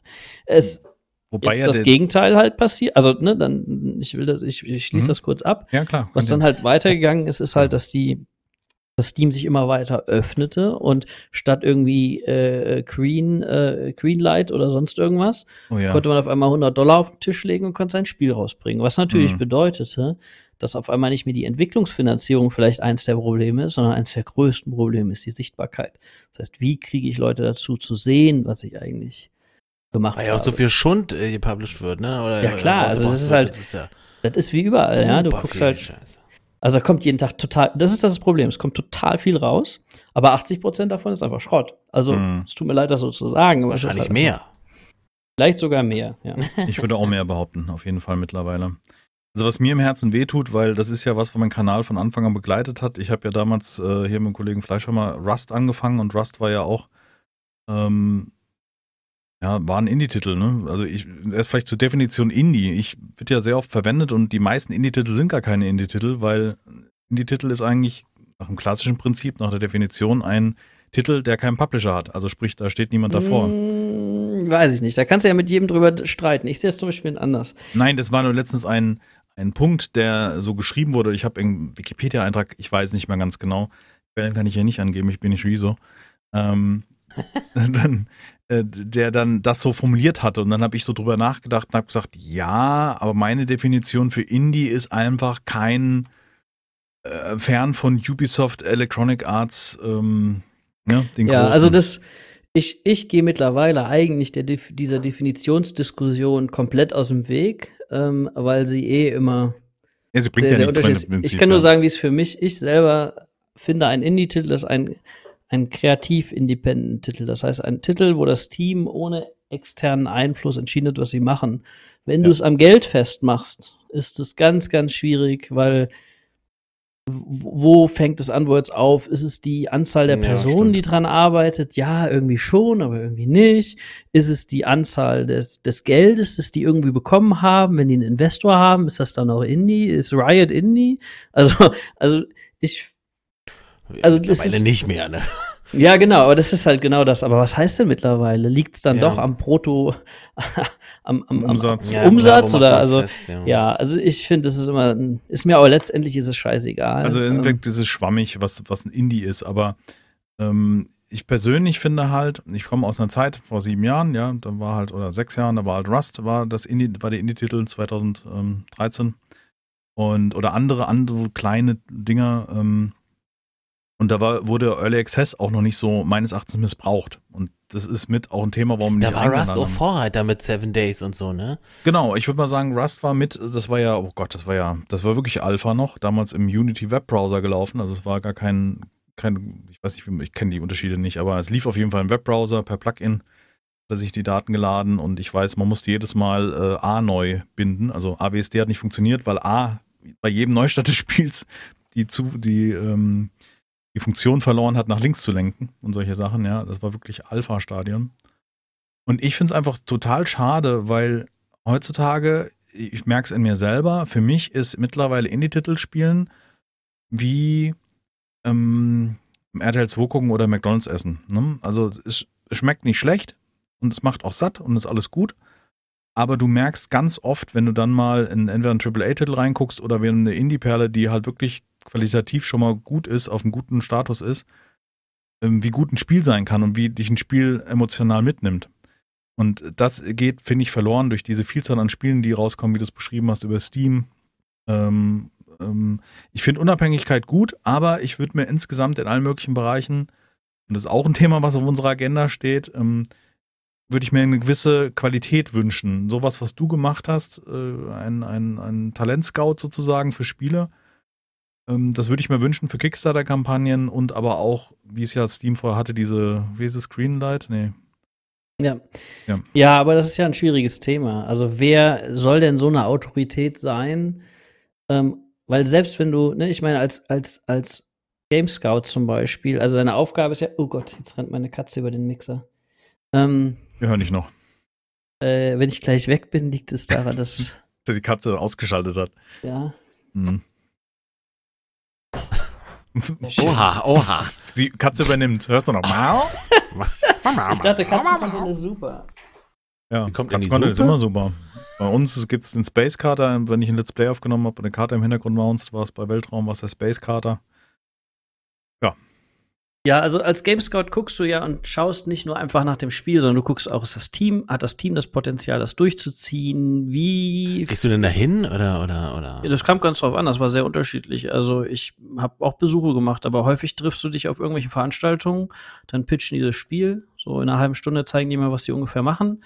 Das ist dann auch in einem sehr unterschiedlichen Status. Das hängt auch, ob du dir das anhörst oder ob du, wie, wie tief du da einsteigst, hängt halt auch häufig von der vorherigen Beziehung ab. Ne? Wenn das ein Spielentwickler ist, den man schon seit Jahren kennt, dann pitchen die vielleicht auch mal nur ein Konzept. Wenn das jemand total Neues ist, dann Da muss da schon was äh, zu da sehen muss da meistens so. schon mal ein bisschen was. Also heutzutage ist es eh so, dass es so viel gibt, ähm, gehen viele davon aus, dass sie wenigstens was grob Spielbares haben wollen. Hm. Und dann überlegst du dir, hat das Potenzial, in welchem Bereich passt das denn? Wenn das Team das gut vorbereitet hast, dann ha- hat, dann hast du auch, dann kriegst du vielleicht sogar schon mal sagen, hier, das sind unsere drei, vier Konkurrenztitel, die wir so sehen. Die haben übrigens so viel verkauft, deswegen glauben wir, dass wir ungefähr in so einer ähnlichen Ecke landen werden. Ähm, was ist denn so der Marketing-Approach und so weiter und so weiter. Das heißt, du gehst eigentlich so eine fette Checkliste durch und überlegst dir halt, was das bedeutet, was kostet das am Schluss, wie viel Prozente, welches. Musst du dir jetzt schon überschlagen in dem Moment? Könnte das rechnet sich das, wird sich das rechnen oder, ja, oder, oder das nicht? ist schon, Ja, okay. aber und dann hängt es ein bisschen von der Erfahrung ab und ein bisschen davon, ob man noch Recherche mal macht dahinterher und noch mal ein bisschen guckt. Dann geht es auch darum, was glaubst du, was für eine Qualität. Also, wenn dir zum Beispiel jemand ankommt und dir einen Jump and Run zeigt, Jump and Runs sind halt, ja, jeder macht halt einen Jump and Run, ne? Also ein Jump and Run sind so gefühlt die niederschwelligste Einstiegs, Einstiegsding, wenn du als Spielentwickler was machen willst. So. Ähm, das ist aber, das stimmt halt nicht. Wenn du einen Jump and Run machen willst, dann musst du heutzutage unfassbar gut sein. Die Controls müssen total tight sein. Präzise Die sein, Animationen müssen der Hammer sein. Das muss irgendwas Besonderes haben, was du nicht schon tausendmal gesehen hast. Ne? Das ist ein völlig übersättigter Markt. Ja, absolut. Und dann kommen die Leute aber an und sagen dir, ja, hier, wir machen das und das und das wird wie Ori. Also ihr seid drei Leute, das ist euer allererstes Spiel. Und ich weiß, was, also guck dir GDC-Talks zu Ori an, dann weißt du, wie wahnsinnig die sind, was die gemacht haben. Das ist richtig, richtig krass. Das ist hochqualitativ, das ist ein super erfahrenes Team, die haben schon tausend andere Sachen vorher gemacht. Ähm, und da willst du jetzt mithalten, oder was? Also, das ist halt das falsche Ziel. Oder Limbo. Wie oft in meinem Leben habe ich gehört, hier, wir machen das, so ein Puzzle-Plattformer wie Limbo. Ja. Aber Limbo hat, keine Ahnung, geschätzt 5 Millionen gekostet. Auch da, guck dir ein paar GDC-Talks an, da ist jeder Pixel gepolished worden. Kannst du, kannst du vielleicht mal erklären, was GDC-Talks sind? Äh, GDC, ähm, äh, Game Developer Konferenz, die größte Mhm. Entwicklerkonferenz in San Francisco. Ja. Ähm, da sind sehr hochqualitative Vorträge, die man auch zum Teil auch bei YouTube und so frei findet. Der zum Beispiel, den ich jetzt gerade meine, zu, ähm, zu Ori, zu den Animationen, der ist frei zugänglich oder der, der zu Limbo auch. Und dann guckst du dir das an und wenn du ein bisschen Spieleentwicklungserfahrung hast, dann, und wenn du keine hast, dann sieht das aus wie Magie und wenn du welche hast, dann denkst du dir so, das ist ja Magie. also, wir reden einfach davon, dass, dass, dass sich Leute damit Teams vergleichen, wo du einfach sagen kannst, seid ein bisschen realistisch. Ist ja gar nicht böse jetzt gemeint, aber ihr, Ja. das Niveau könnt ihr nicht einfach mal so erreichen. Erst recht nicht, wenn ihr nur drei Leute seid, noch nie was gemacht habt und denkt, dass ihr das in einem Jahr fertig habt. Ja, Sondern ihr müsst dann, Team. vielleicht gibt's andere Spiele, die nicht ganz den Qualitätsstandard entspricht und orientiert euch ein bisschen an denen. Das heißt, man guckt dann so ein bisschen, was gibt's in dem Markt? Vielleicht weiß man auch, was schon rauskommt. Das heißt, klar, du versuchst aus dem Bauch raus abzuschätzen, ist es was, wo man Geld jetzt nur versenkt oder du willst halt, am Schluss müssen wir ja alle irgendwie davon auch, also wir machen das ja nicht, das klingt immer so komisch, wenn ich sage, man macht das ja nicht nur zum Spaß. Natürlich machen wir das zum Spaß, aber ne, Ja, ich es habe auch ein eine Beruf. Familie und möchte schon am Ende des Monats meine Miete bezahlen können. Danke, dass du das sagst, weil das ist immer wieder was, wenn ich ähm, vielleicht auch teilweise vorzeitig über Spiele urteile. Ja, also bei mir passiert es öfters mal, dass auch ein Spiel abstürzt. Und das ist halt blöd, dann kann man es nicht weiterspielen im Stream. Ähm, das ist einfach diese, dieses Verständnis dafür, dass natürlich ein Spieleentwickler ein, ein Kind ist, was selber Spiele mag und deswegen auch sich gedacht hat, irgendwann mal, ich möchte das auch machen und ich habe Ideen, die ich umsetzen kann. Aber im Ende, am Ende von Tag muss er von leben. Und da kommen wir wieder zurück auf den Thomas Häuser, der hatte mir das damals gesagt. Da habe ich gesagt, äh, geile Titel, ihr habt Valhalla Hills gemacht, das sieht ja so perfekt aus, das sieht ja aus, als hätte ich hier einen neuen Sieter-Titel in den Händen oder so ein Kram. Und sagte, ja, wir haben auch ein bisschen Erfahrung, ja. Ne, habe ich dann auch erst so erfahren, weil ich wusste ja nicht, wer er war, sondern ich war einfach nur begeistert. Und ähm, er dann. Thomas gesagt, hat Sieter 2 programmiert. Ja, der ist vom so das Urgestein sozusagen unter den unter den Strategiespielmachern. Und dann sage ich, wo wart ihr denn? Warum? Ihr könnt das doch, macht doch richtige Spiele. Sagt er, ja, aber wir wollen unsere Kinder ernähren. Und dazu machst du, da war es damals das Thema, war dann Mobile Games, ja, weil da hast du halt leicht, leichter Geld verdient als mit so einem AAA-Titel. Und das hat mich so vom Kopf geschlagen, weil ich das überhaupt nicht gesehen habe. Weißt du, dann habe ich nicht gesehen, das ist wie die Information, dass Schauspieler meistens noch irgendwie einen Nebenjob haben müssen, weil sie mit der Schauspielerei kein Geld verdienen können. Weißt du, so kam mir das ja, vor. Ja, ich meine, wenn du einen AAA-Titel machst, heißt das auch AAA-Investitionen. Das heißt, das sind ja. mehrere Millionen und dann bist du natürlich auch nicht Risiko. Äh, ja, das also sagst du nicht bist, eben auch Du bist ja, ja risikoavers, ja. Dann überlegst du dir schon noch ein bisschen mehr. Was ist die sichere Nummer, ja? Deswegen mag ich persönlich Indie-Titel so. Ja. Und, und das Investment ist halt dann doch vielleicht nicht ganz so hoch. Trotzdem versuchst du eine gute Qualität. Ich meine, guck, und es gibt einfach echte, echte Perlen, ja. ja. Ähm, äh, Firewatch ist so ein schönes, schönes mhm. Thema, ja. Firewatch mhm. ist ein herrliches Spiel. Alles, also da siehst du, Firewatch ist für mich so ein gutes Beispiel, wie ein Team sich selber gut einschätzen konnte, ja. Das sind erfahrene Leute, die haben vorher schon was gemacht und trotzdem kommt in dem Spiel kein einziger Charakter vor mit Animation und Gesicht und weiß weiß ich. Ja, weil ein paar Hände vielleicht, ja. Genau, weil du einfach weißt, das zu machen. Das kostet Zeit sozusagen. Kostet Zeit und Energie und, und vor allen Dingen kostet das Knete und Leute, wenn du das vernünftig machen willst. Ja. Und da, da an so Spielen sieht man, ob das jemand ist, der sich selber einschätzen kann und Erfahrung hat. Aha. Und sich nämlich nicht überschätzt komplett und irgendwas total Irres macht. Ähm, ja, oder ob das halt so ein Team ist von, von, von noch sehr jungen Wilden, die vielleicht einfach bisher noch nicht so viel gemacht haben und auch nicht gut abschätzen können, dann, ob sie sich damit vielleicht komplett mhm. übernehmen. Ja. Also ich, ich meine Frau. hört zum Glück nicht zu. Ja, Entschuldigung. aber, aber ich, ich merke es an mir immer selber wieder, dass ich ähm, irgendwie. Mein Bild war jetzt übrigens, dass sie dich hochnehmen will. Also, dass die dich. Ja, ja, dass sie sich dann übernimmt. Mal, dann überschätzt sich komplett. Und dann habe ich jetzt gedacht, hast du dich gerade selber fett genannt? nee, schwer. Schwer. Schwere Knochen, sagt man. Das ist äh, Unterschied. Also mir fällt es auf, dass ich immer wieder geile Ideen habe oder mein Kopf, denken, mein Kopf denkt, das wären geile Ideen und dann, wenn du dich mit jemandem unterhältst, der wirklich Ahnung davon hat, merkst, ey, du bist einfach nur ein Zocker, du hast nicht wirklich Ahnung von Spielen. Also ich würde mich schon so einschätzen, dass ich im Indie-Markt ganz gut einschätzen kann, was Crap was ist. Was ein Erfolg ja. sein könnte oder nicht. Genau. Oder, ja. Genau, das ist halt ein Aspekt und der ist auch total wichtig. Und ja. den darf man auch nicht verlieren und den verlierst du natürlich, wenn du selber nicht genug spielst und den Markt an sich nicht im Auge hast. Wenn du nicht weißt, was ein Markt ist. Genau, genau, das heißt, den, der, das ist der eine Aspekt. Der andere Aspekt ist der Entwicklungsaspekt zu sagen, okay, ich weiß ungefähr, was es kostet, dieses Feature so umzusetzen mhm. ähm, auf dem Qualitätsniveau. Und der dritte Aspekt ist, äh, ist, ist, ist, ein, ist ein Marktaspekt, wo man sagt, okay, wo ist denn eine Lücke, wo passt denn was hin, ja. wo sind denn Zielgruppen, wie viel, wie spricht man die an, also alles, was den ganzen und und das muss halt irgendwie zusammenkommen. Und das ist natürlich auch, das kannst du natürlich auch nicht immer verlangen. Ne? Das ist halt der Unterschied. Wenn du AAA hast, dann hast du halt Abteilungen. Dann hast du ganze Abteilungen von mehreren Menschen, die sich mit diesen Themen auseinandersetzen. Wenn du ein Indie bist von drei Leuten, dann haben halt alle zehn Hüte auf. Ja? Und dann versuchst du das halt irgendwie. Oder du verteilst es vielleicht so ein bisschen. Ne? Also die ganz Pfiffigen suchen sich halt vielleicht nicht einen Publisher, sondern die suchen sich vielleicht jemanden, sagen, im, Marketingbereich bin ich nicht stark, dann suche ich mir halt so eine Indie-Marketing-Agentur und mache halt mit der nur was. Ne? Und dann ja. gebe ich halt was anderes ab, als wenn ich sage, ich nehme mir einen ganzen Publisher, ähm, der mir vielleicht aber auch andere Services äh, bietet. Wie, wie schätzt du, es ist ja, wir reden ja nicht von Qualität von Spielen, wo du es gerade ansprichst, auch von Qualität von Publishern oder beziehungsweise ja, ja doch Publishern kann man so sagen. Ähm, für mich sind so die die meiste Entwicklung gemacht haben, ob das jetzt positiv oder negativ ist, ist für mich persönlich jetzt aktuell Team 17. Ne? Kennt jeder, der Worms schon mal gespielt hat. Ähm, das ist ja, oder haben die nicht Lost Vikings gemacht? Nein, das ist Blizzard. Nein, das war, das war, das war Blizzard, genau. Das, das war, war Blizzard, ja, genau. äh, das ja. war einer der ersten Blizzard-Titel.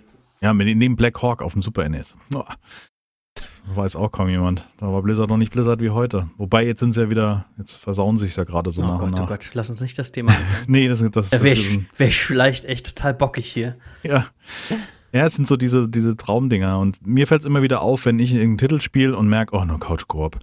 Leck mich doch am Arsch, weißt du? Und ähm, dann frage ich immer so blauäugig, äh, mach doch Multiplayer. Dann hat mir Ben von Pixelmania gesagt, ja, ja, mach mal Multiplayer. Klar, kein Thema. Da reden wir von ganz anderen äh, Sachen.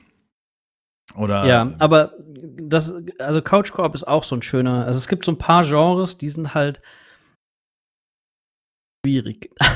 Ja, Couch ist sowas, was, wo du auch als Entwickler, wenn du jung bist und anfängst, und dann gehst du vielleicht auf eine erste Messe und dann geht dein Spiel komplett ab. Dann stehen die Leute Schlange auf einer Mhm. Messe. Natürlich fährst du von der Messe total gehypt zurück und denkst so, boah, geil, wir machen hier den nächsten richtig heißen Scheiß. Hm. Ja, aber sowas funktioniert halt auf der Messe, weil ich da mit meinen Kumpels Ja, zusammen wenn du genau, spiele. weil du da halt, stehst mit deinem Kumpel. Genau.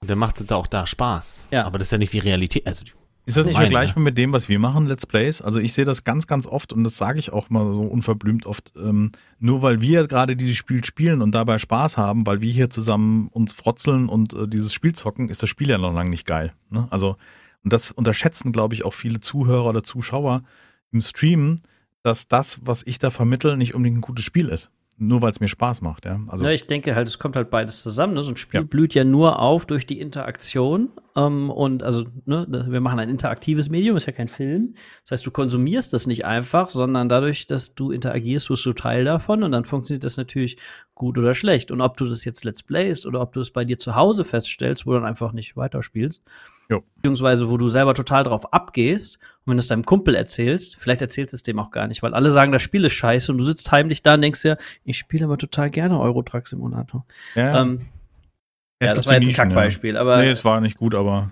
äh, aber du weißt, was ich meine. Also es gibt halt, ja, aber das ist ein Spiel, was halt, wo, du- wo, wo man schon sagen kann, die eine Seite der, der Republik, die, die, die, der gefällt das und der anderen Seite nicht. So, Ja. ne? Nicht ja, das war aber wirklich eigentlich was für das, was ich jetzt meinte, war das ein ganz schlechtes Beispiel. So. Ich rede ich red wirklich von Spielen. Ne? Ich gibt bestimmt Spiele, die ich auch total gerne mag, die, wo jemand anders sagt, das will ich nicht spielen.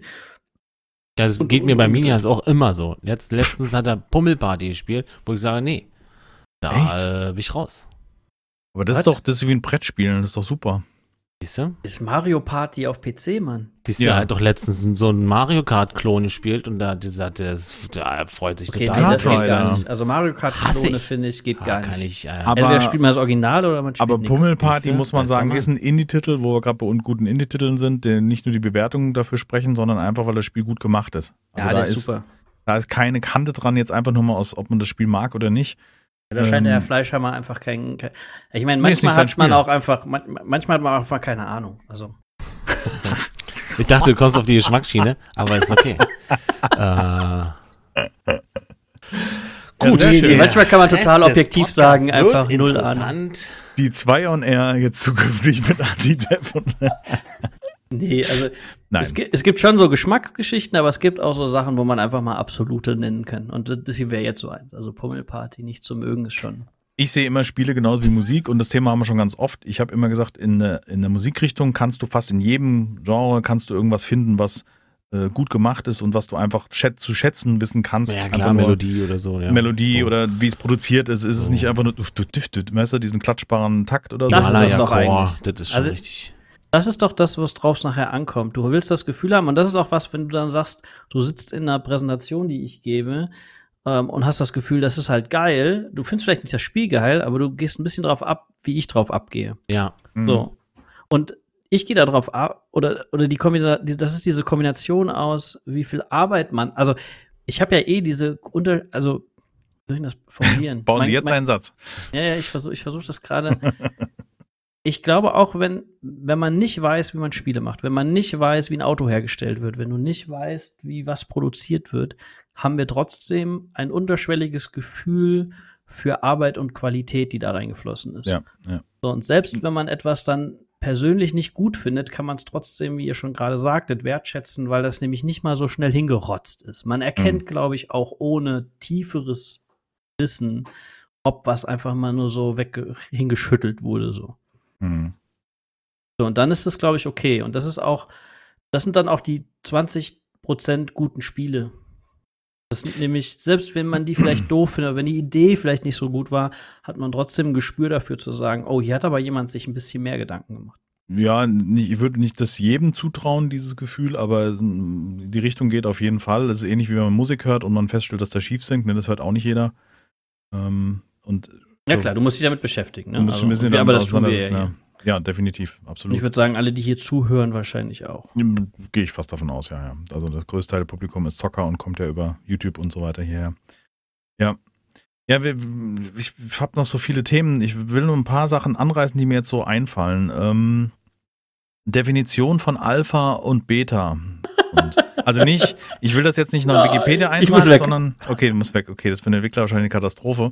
Weil, ja, das ich, ist auch so ein das ist eine, Auslegungs ne? eine Auslegungssache, oder? Wie was von Nee, also ich, ich, ich glaube, man muss eine Sache sich mal klar machen. Spieleentwicklung gibt es noch nicht so lange. Mhm. Ne? Also Filme werden länger, wesentlich länger gemacht, als Spiele gemacht werden. Vor allen Dingen in der breiteren, in der breiteren Masse. So, und was das führt natürlich dazu, dass einige Begrifflichkeiten, einige Dinge nicht richtig definiert sind. Also auch mhm. nicht firmenübergreifend oder so, ja. Als ich mit Game Design angefangen habe, gab es bestimmte Begrifflichkeiten nicht. Oder es gab, es ist ja jetzt immer noch so, es wird mittlerweile gibt Schulen und Universitäten, die lernen das. Trotzdem ist es nicht so, dass es ein weltweit einheitliches Curriculum oder, oder, oder Themenbereich gibt. Ich habe mal gesagt, wenn ich irgendwann mal ein Buch schreiben würde, dann wäre das äh, so ein dünnes Heft, wo nur Definitionen drin stehen von Begriffen, weil ich es einfach nicht mehr ertragen kann äh, wenn mir jemand Game Loop erklärt und dann ist es halt in jeder Firma was anderes und manchmal in der Firma selber in jedem Projekt was anderes, weil die Leute mhm. irgendwo anders herkommen. Und das ist mit Alpha und Beta auch ein bisschen so. Das wurde sich am Anfang sehr äh, von der Softwareentwicklung ge geliehen, sag ich mal. Ähm, und das passt dann vielleicht für so ein Produkt nicht. Und früher hat man auch nach dieser Wasserfallmethode gemacht. Irgendwann kamen dann agilere äh, Entwicklungsmethoden dazu. Das heißt, ich glaube auch, ich habe jetzt erst so in den letzten fünf Jahren das Gefühl, es gibt so Bereiche, die sich ein bisschen eingeschliffen haben und jetzt auch ein bisschen allgemeingültiger äh, funktionieren. Aber wir sind noch immer ja, nicht komplett da. Nehmen wir es mal nicht von der Industrie oder nicht von der Entwicklungsseite, sondern von der Zuschauersicht. Ich merke das immer wieder, dass Leute sagen, oh, Seven Days to Die, das sagt ihr immer noch, das ist doch seit Jahren in der Alpha.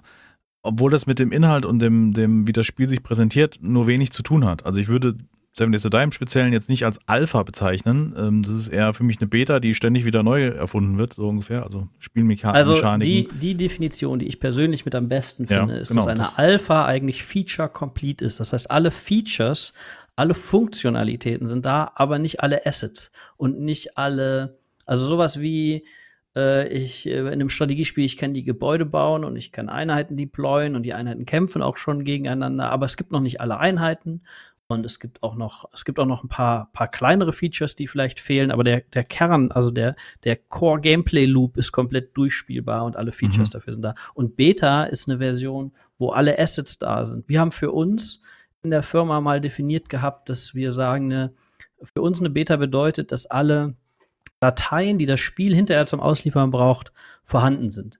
Mhm. Das heißt nicht unbedingt, dass der Inhalt der Datei stimmen muss. Zum Beispiel gab es da noch Platzhaltergebäude oder Platzhalter-Raumschiff oder wie auch immer. Oder untexturierte Sachen. Genau, aber es war alles da und es konnte alles, äh, und, und es gab dann auch von mir aus eine Kopie von einem anderen, was kurz umgefärbt wurde. Aber es war ja. alles da. Ähm, so dass man nach der Beta sagen kann, ich konzentriere mich jetzt nur noch darauf, Bugs zu fixen, zu polischen, Sachen runterzumachen. Und ja, vielleicht baut man noch mal noch mal ein Feature ein bisschen um. Das ist dann so ein bisschen eine Frage der Agilität und was man sich selber zutraut. Aber das ist etwas, was ähm, und das darf man, glaube ich, als Spieler nicht verwechseln. Die Definitionen gehen, glaube ich, sehr auseinander, was die externe Wahrnehmung und auch das Marketing manchmal äh, daraus macht und dem, was da wirklich was. Da, da, da, das meinte ich eben. Wir benutzen dieselben Worte, aber eigentlich meinen wir was anderes, was unterschiedliches. Ja, ich denke, du jetzt nochmal anders, weil du es aus einer anderen Sicht, der Entwicklersicht siehst, ähm, wir aus Spielersicht oder sagen wir, sagen, wir sehen es so dazwischen drin, wir sehen beide Seiten. Ähm, ich habe halt immer die Diskussion und ich finde, äh, die Leute machen ja auch da eine Wertigkeit mit fest. Also ob das jetzt eine Alpha heißt oder Beta. Ich hatte zum Beispiel, und da würde ich gerne auf einen kurzes Spiel eingehen, was jetzt gerade aktuell ist. Among the Trees ist äh, gerade gestern vorgestellt worden und habe ich gerade gespielt. Und ähm, da stand oben, in der Mitte steht ganz groß Pre-Alpha 03 irgendetwas. Und dann kam heute im Stream ein Kommentar, die bringen ernsthaft eine Pre-Alpha auf den Markt? So, Jetzt stehst du da. Ich kann verstehen, aus Spielersicht, da steht Pre-Alpha, das klingt wie, um Gottes Willen, da kannst du zwei Knöpfchen drücken, aber ob der Knopf das Richtige macht, ist, weißt du, noch nicht ganz sicher. Und ähm, das Spiel ist aber soweit eigentlich perfekt und bugfrei. Also ich habe zumindest keine feststellen können, in dem, wie ich gespielt habe. Und ähm, ich habe aber gemerkt, dass ein Zuschauer das bewertet und das lese ich auch immer in Verbindung mit Seven Days jetzt im Speziellen. Und ähm, ich finde es interessant, dass da überhaupt eine Wertigkeit in einem Spiel heutzutage noch festgemacht wird. Also, weil ich sage mir heutzutage, sorry, die einen nennen es halt so, die anderen nennen es Beta und haben einen frühen Prototypen programmiert, so, weißt du? Oder releasen gleich als Vollversion. Das hatte ich auch schon jetzt ein paar Mal in der letzten Zeit. Also, ja, ist so. Also, da war Ja, dieses, ich weiß, dieses ja. ich weiß nicht mehr, wie es heißt, dieses Automatisierungsspiel da, wo du ein Gebäude baust, aber das Gebäude in keinster Form verändern, Gespräch, also musst das komplette Gebäude löschen, aber du baust innerhalb eines Gebäudes eine Satisfactory-Fabrik auf. Weißt du so? Und du kannst es nicht verändern, das Gebäude, du kannst nicht das erweitern und so, ich weiß nicht, wie weit es heute ist, aber zum Release nicht. Und dann kostet das Spiel halt auch noch 30 Euro, wo ich denke, habt ihr den, also egal wie viel Ahnung du als Entwickler hast, aber ist es jetzt gerade Verzweiflung, dass ich irgendwie schnell Geld brauche? Oder seid ihr irgendwie dumm? Weil ich meine, man muss doch den Markt auch abschätzen können. Da musst du ja nicht mal Entwickler zu sein, um zu verstehen, wie viel ein Titel kosten sollte, in welchem Umfang. Ne? Na, das unterschätzt man nicht. Ich meine, wenn du, wenn du den Skill nicht hast und wenn du, wenn du krass an deinem Spiel arbeitest, ich kenne auch Teams, die, da sind wir wieder beim Thema Überschätzung, die sich halt überschätzen, was die Marktkenntnis angeht. Du, Mhm. Es ist schon auch nicht ohne Ende, also ihr seid ja jetzt sehr extreme, ihr seht den Markt ja sehr, sehr, sehr genau, ihr seht super viele Spiele, also ich sehe bei Minjas Spiele, von denen ich noch nicht gehört habe, wo ich dann google und dann feststelle, ach geil, ist ja ein Unreal-Team, den schreibe ich mal. Ist schon zweimal vorgekommen, ja. Ähm, das heißt, du, du, du, ihr, ihr beschäftigt euch ja auch ähm, täglich mit dem, was man als Konsument sieht. Wenn ich ein Spiel entwickle, gucke ich nicht in, der, in dem Umfang und spiele auch so Spiele, Spiele nicht an. Wie, wie soll denn das gehen? Ich kann ja nicht ein Spiel, also wenn ich mir überlege, wie viele Videos du zum Beispiel raushaust und wie viel ihr ähm, ne, und dann noch streamt und so weiter. Wenn ich das mache und dann noch versuche, zusätzlich ein Spiel zu entwickeln, wird vielleicht in 20 Jahren mal was rauskommen davon. Eine ne Prä-Alpha. Äh, also, ne, das, das ist auch. Und, und viele holen sich da vielleicht kein, ke- keine Hilfe oder denken da nicht so lange drüber nach.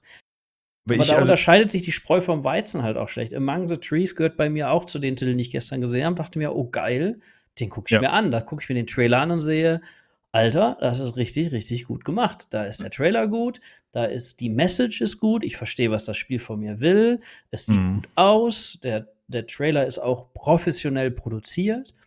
Da sind ganz viele Checkboxen, wo ich schon denke, das wird nicht totaler Schrott sein. also Ich gucke mir mir, aber auch Kickstarter-Videos an und denke mir so, die sehen geil aus, aber alter Falter, das geht hier aber in die Hose. ja, ja, also, wir brauchen nur 6000 Dollar, denke ich, hä? Für was? Für die Kickstarter-Kampagne oder was? Um abzuhauen, oder? ja. Ja.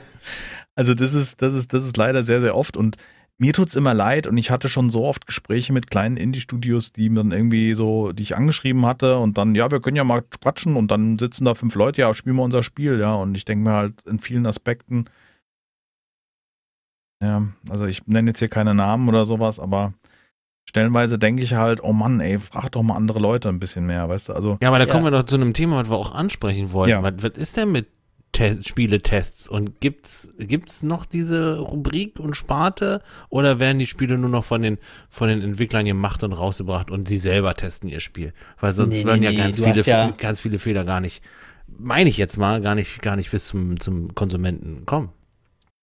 Also ich meine, auch das ist natürlich nachher eine finanzielle Geschichte, ne? Also, aber als, als professionelles Studio, die damit auch Geld verdienen wollen, suchst du dir ab einem bestimmten Zeitpunkt definitiv eine QA, einen QA-Bereich, wenn du den dir nicht intern leisten kannst. Wir hatten zum Beispiel bei Long Journey Home eine Person, die Vollzeit bei uns im Team saß und getestet hat, aber die hat jetzt kein klassisches Bug-Hunting gemacht, sondern die hat wirklich gespielt und äh, Probleme im, im Gameplay gemacht, beziehungsweise wenn wir neue Features eingebaut haben, wo wir ganz explizit sagen konnten, das haben wir eingebaut, das sind die Rahmenbedingungen, jetzt überleg dir mal, an welchen Stellen das alles schief gehen konnte. Ähm, das heißt, er hat eher so im Bereich Gameplay, ähm, Spielmechaniken oder dann sehr spezielle Sachen gemacht. Und trotzdem gab es noch eine QA bei, bei Dedelic Und zusätzlich gab es noch eine technische QA, die auf, gerade bei PC, wo du ja nicht irgendwie für eine Plattform was machst, sondern wo du absurde Konstruktionen haben kannst, die dann halt Massentests machen, wo du versuchst, einigermaßen breit abzudecken. Und wenn du das als, wenn du, das ist einfach eine Erfahrungsgeschichte. Bei uns fing QA schon damit an, welche Rechner wir bestellt haben in der Firma. Wir haben schon gesagt, okay, was haben wir gerade? Grafikkarten und CPU am meisten verbreitet. Ja, was mhm. gibt's da? Da guckst du mhm. dir bei mhm. Steam, kannst dir ein paar Sachen runterladen, kriegst, vielleicht hast du noch, kriegst du, also die Information kriegst du ja, was so wie verbreitet ist. Und dann haben wir die Hardware für die Entwickler schon so zusammengestellt, dass die schon eine breite Masse abdenken, sodass wir sagen, okay, wir Wenn lassen da das läuft, Ding. Dann, ja, okay. Genau. Auf neun, Re wir hatten nur neun Rechner, äh, plus ein Bildrechner, plus noch ein Server. Ähm, das heißt, wir hatten irgendwie 10, 11, 12 Rechner in der Firma, die schon in der, Konstrukt in der Konstellation so waren, dass wir möglichst viel abdecken. Und dann plus den ganzen anderen Kram. Das machst du eigentlich schon. Aber es muss dir natürlich auch, also wenn du dann halt alleine das Spiel machst, und keine Knete dafür hast, ja, dann kannst du dir das halt nicht leisten. Dann ist das halt nicht so. Ja, ja. Aber dann sollte man sich auch überlegen, ob man Games nicht vielleicht eher als Hobby machen möchte. Das geht ja auch heutzutage. Ist ja völlig ja. okay. Man muss das ja nicht unbedingt machen, um Geld zu verdienen. Du kannst ja vielleicht auch einfach kleine, schöne Sachen machen. Und das kenne ich auch. Ich kenne ein paar Leute, die das total toll machen. Die haben einen richtigen Job, damit verdienen die ihr Geld und machen das halt, wie andere Leute nebenbei Musik spielen. Mhm. Ja. Mhm. Ist auch, auch, ist auch eine schöne Grundlage. Das meintest du ja auch schon hin mit äh, erstmal sich selbst einschätzen können, was man überhaupt kann und leisten kann. Nicht nur finanziell, sondern auch zeitlich und so weiter, ja. Aber dieses, wovon du eben gesprochen hast, habe ich nochmal kurz darauf zurück, diese Begrifflichkeiten. E-Alpha, Alpha, Beta, wie auch immer, völlig egal, diese, diese, diese Bezeichnungen zu benutzen, um draußen Spiele miteinander vergleichbar zu machen, das geht nicht. Das ist ja kein Siegel, was irgendwie nee, nee, eine bestimmte Definition beinhaltet. Das meinte ich auch vorhin damit, dass es manchmal innerhalb einer Firma bei manchen Begrifflichkeiten schon auseinandergehen kann. Natürlich geht es zwischen den Firmen auseinander. Dann kommt vielleicht noch eine Marketingabteilung, die sagt, nee, wir müssen das aber so nennen, weil. Dann kommt noch eine Rechtsabteilung, die vielleicht sagt, nee, wenn wir da nicht Alpha dran schreiben, dann können die uns verklagen für was weiß ich. Also mhm. Ja. Das ist kein einheitlicher Satz. Deswegen ist es natürlich auch, ich, ich sehe dann Spieler, die dann darüber diskutieren. Ich verdrehe dann auf die Augen und versuche dieser Diskussion aus dem Weg zu gehen, um mich zu ducken. ähm, weil du eigentlich nur sagen kannst, Leute, ihr habt keine Ahnung, wovon ihr da redet. Ähm, nur weil er, aber auf der anderen Seite muss ich auch sagen, woher soll's, woher soll man es denn wissen? Aber es ist ja nicht so, dass Firma A etwas Alpha nennt, oder jetzt hier Among the Trees ist ja ein gutes Beispiel. Ja. Wenn die es sogar Prä-Alpha nennen, und es ist aber mehr als eine Beta von einem Rust, ja. ja. Jetzt irgendwie mal, wie willst du, das kannst ja nicht, und, wie, und Spiele sind ja auch so unterschiedlich. Also, was ja, heißt das in dem einen oder im anderen Fall? Genau, ja. Aber was man äh, sagen kann zu Among the Trees, das war für mich so ein Ding, das habe ich ganz, ganz selten, ähm, dass ich auf den ersten Moment, ich sah den Trailer und dachte so, okay, krass. Weißt du so, also das ist, dieses Gespür, wie wenn du Gänsehaut kriegst, wenn ein guter Sänger singt, weißt du? Jetzt unabhängig, mhm. wo das, ob das jetzt ein Cover ist oder ein eigener Song, ist mal völlig wurscht. Meistens die Covers ja besser, weil der Song sich einfach etabliert hat. Und so habe ich es bei Spielen mittlerweile so ein gewisses Gespür. Ich gucke mir einen Trailer an. Ich denke mir so, boah, ist das möglich? Du überlegst, ist das möglich und so weiter. Und ähm, bei Among the Trees war es so, ich habe mich irgendwann mal für beworben, alleine der Zuschauer darauf hingewiesen hat, dass es ein Survival-Spiel ist, irgendwie im Wald und du kannst was craften und dann war es bei mir so ding, ding, ding, alles klar, Beuteschema mein erkannt. Schema. Mein Schema spiele ich. Und dann habe ich den Trailer gestern gesehen und dachte so, fuck. Meine Frau hat parallel gestreamt, ich hatte eigentlich frei und denke, boah, gehst du nochmal am PC und habe die ganze Zeit mit mir gerungen.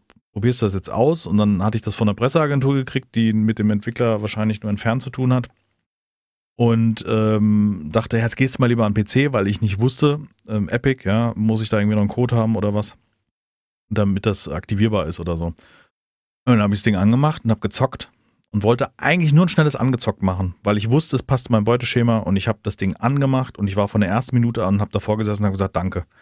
Danke, liebe Entwickler, dass es sowas noch gibt im Indie-Bereich, dass du ein Spiel vorgesetzt kriegst, was zumindest in dem Schema, was ich mag, funktioniert und, und nicht also Spielmechaniken natürlich ähm, recht gleich und generisch, wie man es in anderen Spielen kennt. Also da, da passiert nicht viel. Du craftest Dinge, du erweiterst jetzt eine Hütte. Finde ich eigentlich ziemlich smart, die zentral im Wald steht, an einem festen Punkt von Anfang an auch mit einem mit ähm, Marker sichtbar ist, also wie so ein 3D-Map. Ähm, weiß ich, wo meine Hütte steht, die ich mit Stück für Stück die Zimmer erweitere. Und was aber hinzukommt, ist einfach eine Präsentation, die optisch aussieht, als hätte irgendwie ein Künstler ein Aquarell gemalt. Mit entsprechenden Filtern, Grain und Motion Blur. Da, da müssen wir auch nochmal ganz kurz drüber reden gleich. Und ähm, dazu noch ein Soundtrack, also auch eine, ich würde jetzt noch nicht Musik sagen, aber eine Kulisse, eine Soundkulisse, die so gut abgemischt ist, nicht zu laut, nicht zu leise, der Ton passt. Da hörst du nicht am Anfang vom Soundsample noch das Drücken vom Rekorder so ungefähr, weißt du, diesen, so ein Blip. In manchen Soundsamples in Spielen hast du ja so einen komischen Blip drin und denkst dir, ne. Also so ein schönes Spiel und ich hab, war hin und weg, hab sofort gesagt, okay, es bleibt nicht beim angezockt, ich mache direkt ein Let's Play draus.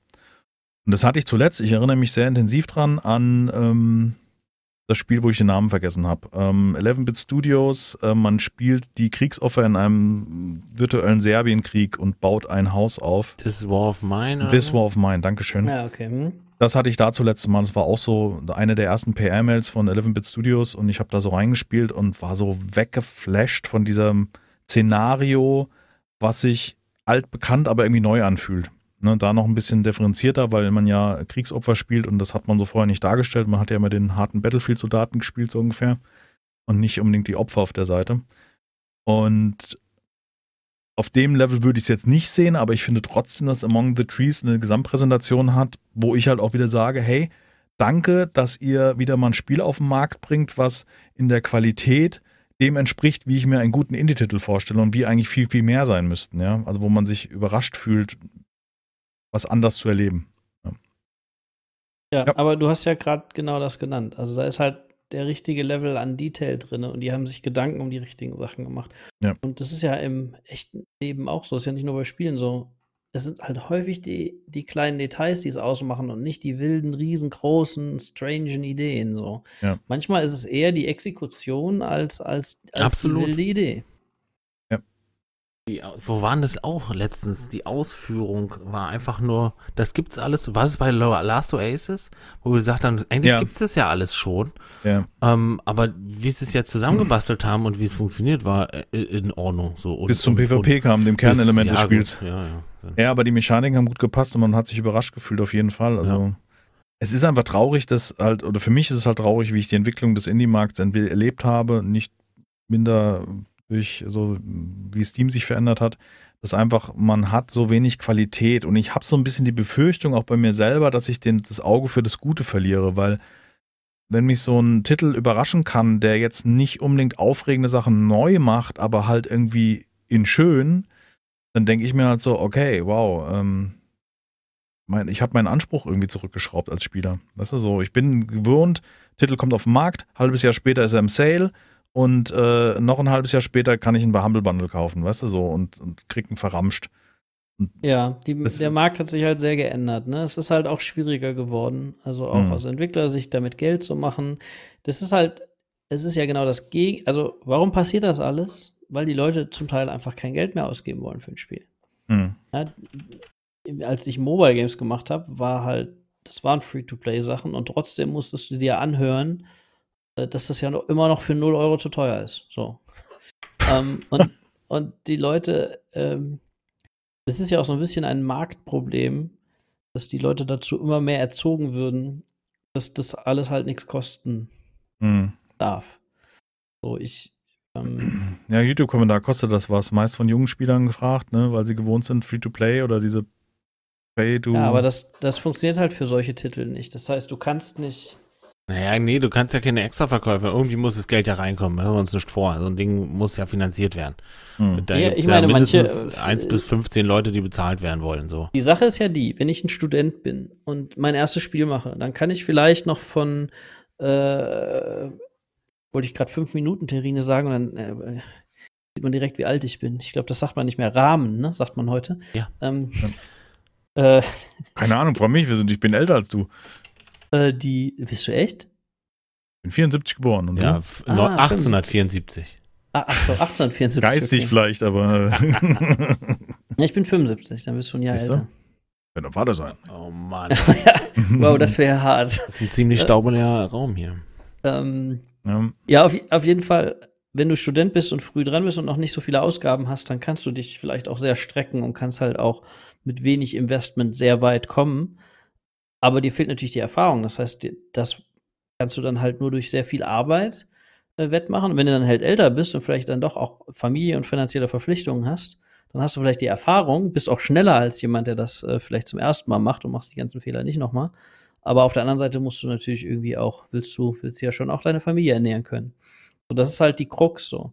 Hm. Ähm, Ja, es liegt immer, also ich, ich, ich sage immer auch den Zuschauern, denkt dran, das ist auch jemand, der hat eine Familie zu ernähren. Und ich glaube, das bringt so wirklich sehr, sehr gut auf den Punkt, weil es Es ist gibt halt auch ein- Spiele, die sind wirklich so entstanden, ne? wo dann jemand wirklich nur ganz alleine, ich meine, eins meiner absoluten Lieblingsbeispiele, aber das ist eine schöne Story, pass auf. Papers, Please kennt ihr, ja? Ja, ja. Habt ihr gespielt? Nee, ich habe es gespielt. Jackie, kennst du Papers, Please? Ja, ich glaube ja. Wo man, wo man kontrollieren muss, wo Fehler in einem Ausweisdokument sind, so ganz einfache Grafik eigentlich. Ja, ja, okay. Aber meiner Meinung nach, gameplaymäßig und so ein echt gutes Spiel. Auch echt spannend, moralische Entscheidungen, ne? Dann geht dir die Knete aus, dann musst du überlegen, äh, Heizung ausschalten oder Medizin für die Oma kaufen, dann stirbt die Oma dir. Alles nur textlich und sehr simpel gemacht, aber ich fand, also für mich irgendwie sehr viele verschiedene Enden. Ähm, super Spiel. Erstes Spiel von jemandem, denkst du? Ja. Der hat ja auch äh, Return of Opera Din, ist derselbe. Das kenne ich nicht. Was? Was? Nein, kenne ich nicht. Entschuldigung. Was? Okay, ich bin, ich bin Jackie entsetzt. kennt das. Ja, das Okay, ist also äh, demnächst, verschollen auf äh, liebe Leute, 1803, bei das Hirnsturz auf Oh. Auf dem Kanal werdet ihr demnächst äh, Return of Obra Dinn sehen. Ich Okay. glaube auch, da musst du, musst du dir angucken. Der ist wirklich. Man muss ja wirklich- nicht alles kennen. Also Doch, doch, doch, doch. Doch, das muss. Äußerst positiv, Alter. 7700 Bewertungen. Ich bin bereit für geile Spiele. Also es ist jetzt nicht, dass ich mich Ja, ist gegen was sträube. Ich weiß nicht, ob es in sein Beuteschema passt, um Doch, ehrlich zu sein. doch. Was schon. ist es? Das- Point and Click? Nee. Nee, nee, Nee, nee, es nee, ist ein das ist schon- narratives Spiel, äh, es ist ein Detektivspiel, wenn du so willst. Das Okay. ist eins der wenigen, wo ich behaupten würde, wo die Spielmechanik des Detektivspiels auch mal so richtig gut funktioniert. Irgendwie Grafik ist irgendwie auch gar nicht so übel. Äh, also sie ist, sie ist schwarz-weiß. Genau, es ist punktig. halt, ist halt ein, äh, ist ein Schwarz-Weiß-Spiel. Ist das auf dem Schiff? Spielt das auf dem Schiff? ja, ja, genau. Ja, dann, dann weiß ich, um was es geht. Oh, das habe ich, da muss ich sagen, das habe ich äh, für mich abgehakt optisch. Okay, aber es Also- ist wirklich toll. Es ist auch, ich finde es auch optisch, künstlerisch toll. Aber zurück zu dem Typen, ja. Lukas Pope heißt der Mann. Mhm. Ähm, es gibt das Independent Games Festival jedes Jahr im Rahmen der GDC, also der Game Developer Konferenz. Da hat er gewonnen mit beiden Spielen. Ähm, ich habe den mal live auf der Bühne gesehen, wie er den Preis entgegengenommen hat. Ein ganz ruhiger, ganz äh, zurückhaltender äh, Typ. Mhm. Und dann denkst du so, ja, ist ja schon auch echt Respekt, weil er macht alles alleine. Der hat die Musik komponiert, der hat die Grafiken gemacht, der hat das programmiert, alles alleine. Und Mhm. er hat es einfach, also Papers, Please hat er auch quasi gefühlt einfach rausgebracht und war damit wirklich schweine erfolgreich. 30.000 Re äh, Reviews. Ja, also das Spiel Äußerst ist wirklich positiv. schweine erfolgreich gewesen. Das ist auch wirklich sehr gut gewesen, ja. Also und dann halt Spiel, alleine, ja. Das heißt, ich denke nicht, dass der irgendwelche Shares an irgendwen abgeben musste. Der wird richtig viel Knete damit verdient haben. Ähm, so, und dann Jetzt arbeitet du FIFA 20. jetzt kommt, jetzt kommt aber die geile Geschichte. Dann denkst du so, ja, geil, hat mal einer Glück gehabt, ne? So von sich aus und so ganz alleine und spielt. Der hat vorher bei ähm, Naughty Dog gearbeitet und hat da die, äh, die Tool-Pipeline hochgezogen gebaut. Der hat für Uncharted im Grunde genommen die, die Entwicklungspipeline mitentwickelt. Oh, krass. Ja, genau. Oh, krass. Viele der Leute, die sau viel erfolgreich oder äh, hier auch die, die, die Jungs, die und Mädels, die ähm, Firewatch gemacht haben, haben unfassbar viel Spieleentwicklungserfahrung. Es gibt wirklich ganz wenig Indie-Spiele, die, wo wir jetzt wirklich von den richtig großen Indies reden, ne? Also von denen, die allein ein Spiel gemacht haben, drei, vier, fünf, sechs, sieben, acht, neun, zehn Leute, ähm, allein finanziert, allein durchgezogen, ähm, Aber da, die können, komplett aus dem Nichts kamen. Die meisten mich- davon haben irgendwo irgendwas gemacht vorher. da würde mich auf jeden Fall interessieren, wer Among the Trees gemacht hat, weil ich. Habe ich nicht rausgefunden. Du hast es ja heute schon mal erwähnt. Mich hat es auch interessiert. Eigentlich müsste ich sogar, also ich, ich, ich werde tatsächlich auch vielleicht mal morgen bei uns nachfragen. Ist hier im Epic Store rausgekommen. Also wir haben mit dem Store Ja. an sich nicht so viel zu tun, aber ich werde trotzdem mal fragen, weil aus den Webseiten und so sehe ich es nicht. Sie schreiben nur davon, dass sie in Schweden im Genau. Wald hocken. Mhm, ein kleines Indie-Studio und Es kann sein. Also eine ähnliche Erfahrung hatte ich damals mit Avorion, ne, mit, vom, vom Konstantin.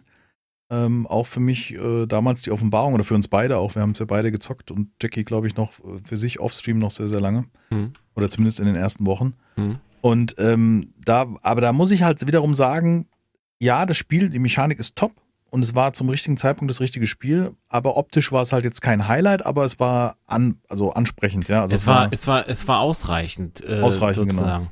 Es war Ja, ja, es nicht, war- es war ja nicht super hässlich oder so. nee, genau. Nö. Ähm, und das, das ist aber ein schönes, ach, das ist auch so ein schönes deutsches Beispiel, was völlig unterm Radar innerhalb Deutschlands flog und trotzdem total erfolgreich war.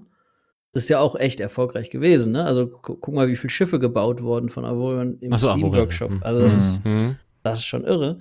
Ähm, das finde ich ist aber mal so, so ein schönes Beispiel von einem erfolgreichen deutschen Indie. Wo Ja, die allem auch- Wahrnehmung aber manchmal gar nicht so ist. Ne? Ich glaube, innerhalb von Deutschland sind die gar nicht so. Crosscode auch. Ist auch so ein Spiel, was eigentlich auf, ähm, auf dem deutschen Markt, also aus Deutschland kommt, was man so gar nicht glauben mag. Crosscode, jetzt, jetzt muss ich selber nochmal gucken, nicht, dass ich sage, ich kenne es nicht, Art. ich habe es bestimmt ver Crosscode. Ah. Gott, das sieht mir so ein bisschen Japano aus, kenne ich nicht, ne? 2018 erschienen. Ist auch, glaube ich, nicht unbedingt deins, aber ist halt auch ein sehr gutes, sehr gepolischtes Spiel, sehr viel Liebe zum Detail. Ähm, ist auch was, wo, ne, für Radical Fish Games, genau. Deck 13 hat es rausgebracht als Publisher. Für mich sieht es so ein bisschen, jetzt, also ich will es nicht abwerten sagen, wie ein RPG-Maker im ersten Moment, wenn ich mir die Screenshots angucke. Nee, nicht ganz, nee. Es ist Es- ein, Tut mir leid, wenn es wirklich sehr ist- positiv ist. Es ist ja positiv an den Bewertungen, aber das ist, mal wieder dein eigenes. es wäre für mich halt ein Moment, wo ich sagen würde, ach nee. Ja, ja, gut, aber das, ich glaube, an der Stelle ist es halt, es ist aber für das, was es macht, Macht. sehr, Mhm. sehr gut und es ist auch, ähm, äh, das ist ein, das wäre jetzt so ein Titel, wo man sagen kann, ja, vielleicht ist es nicht das Persönliche, aber es ist schon, wo man das schätzt, zu schätzen weiß. Ja, das Genau. wollte ich auch nicht. Ich habe jetzt zweimal hier auf Steam geguckt und innerhalb kürzester Zeit da eine Meinung gefällt, aber so ist auch mein Empfinden, wenn ich jetzt vom Entwickler irgendwie einen Code geschickt kriege, weißt du? Also ich könnte mal meinen, meinen Publisher-Kontakte, heißt der Ordner, da kommt so alles, was nicht, äh, also wenn es nicht vom Tiny-Build ist oder, weißt du, solchen Entwick äh, Publishern, wandert es meist in die große Ablage, wo ich mir denke, na nee, mal gucken. Ähm, und ich, ja, ich glaube, es gibt halt viel, was einem auch durchrutscht, weil es einfach total Ja, viel ist, so. absolut. Also man kann ja, man kann ja, man kommt ja kaum mit, so. Nee. Ne, also selbst wir jetzt, also wie, die wir uns alle beschäftigen mit den Spielen, uns, selbst uns rutscht dauernd was durch. Ich sehe immer wieder was, wo ich so denke, oh wow, äh, war ist vor schon zwei seit einem Jahr bekannt, Ja, ist genau, trotzdem ja, an mir vorbeigegangen, weil einfach auch alles zu ist äh, mit Informationen. So, ne? Aber das ist irgendwie eine Entwertung für Spiele, muss ich sagen. Also, weil die Leute haben nicht mehr die Zeit und auch der Spieler wird ja noch mehr bombardiert. Ja, ich kann ja sagen, als YouTuber und Streamer muss ich mich auf ein Genre festlegen, so ganz grob zumindest, und gucke dann in dem Bereich mich um. Mist, Wenn- das, das mache ich falsch. Nee, ja, ich bin schon, ich spiele ja schon wirklich alles, weißt du, aber ich habe jetzt kurz bevor ich dieses Among the Trees angefangen habe, was toll ist, ähm, habe ich äh, Summer in Mara gespielt. Äh, meines Erachtens irgendwie asiatische ein Anleihen. Pornospiel. Ja, das klingt wie Fall so. ne? Erwachsenenspiel heißt das. Äh, Entschuldigung. Erwachsen- Erwachsenenspiel, ja. Nee, nee, es ist, es ist einfach sowas wie pff, ja, Stardew Valley im entferntesten. Ja, also du farmst, du hast ein kleines Haus, was du ausstattest, äh, du musst einen Brunnen bauen, äh, du musst fischen, angeln äh, und erlebst eine Story darunter rum. Und es ist so, oh, es war schon wieder eins von den vielen, wo ich denke, jo, ich habe mal einen angezockt gemacht, aber dann so im Nachgang habe ich drüber nachgedacht und habe gesagt, nee, da gibt es einfach viel bessere äh, My Time at Portia zum Beispiel, ja. Das ist ja schon vom Titel ähnlich. Das ist auf jeden Fall qualitativ besser mittlerweile oder war es auch schon damals als der Titel. Und ich bin halt dann auf einem gewissen Punkt auch irgendwie gelangweilt. Und dann kam das Among the Trees dazwischen. Ich dachte, oder Zompiercer kann ich auch empfehlen.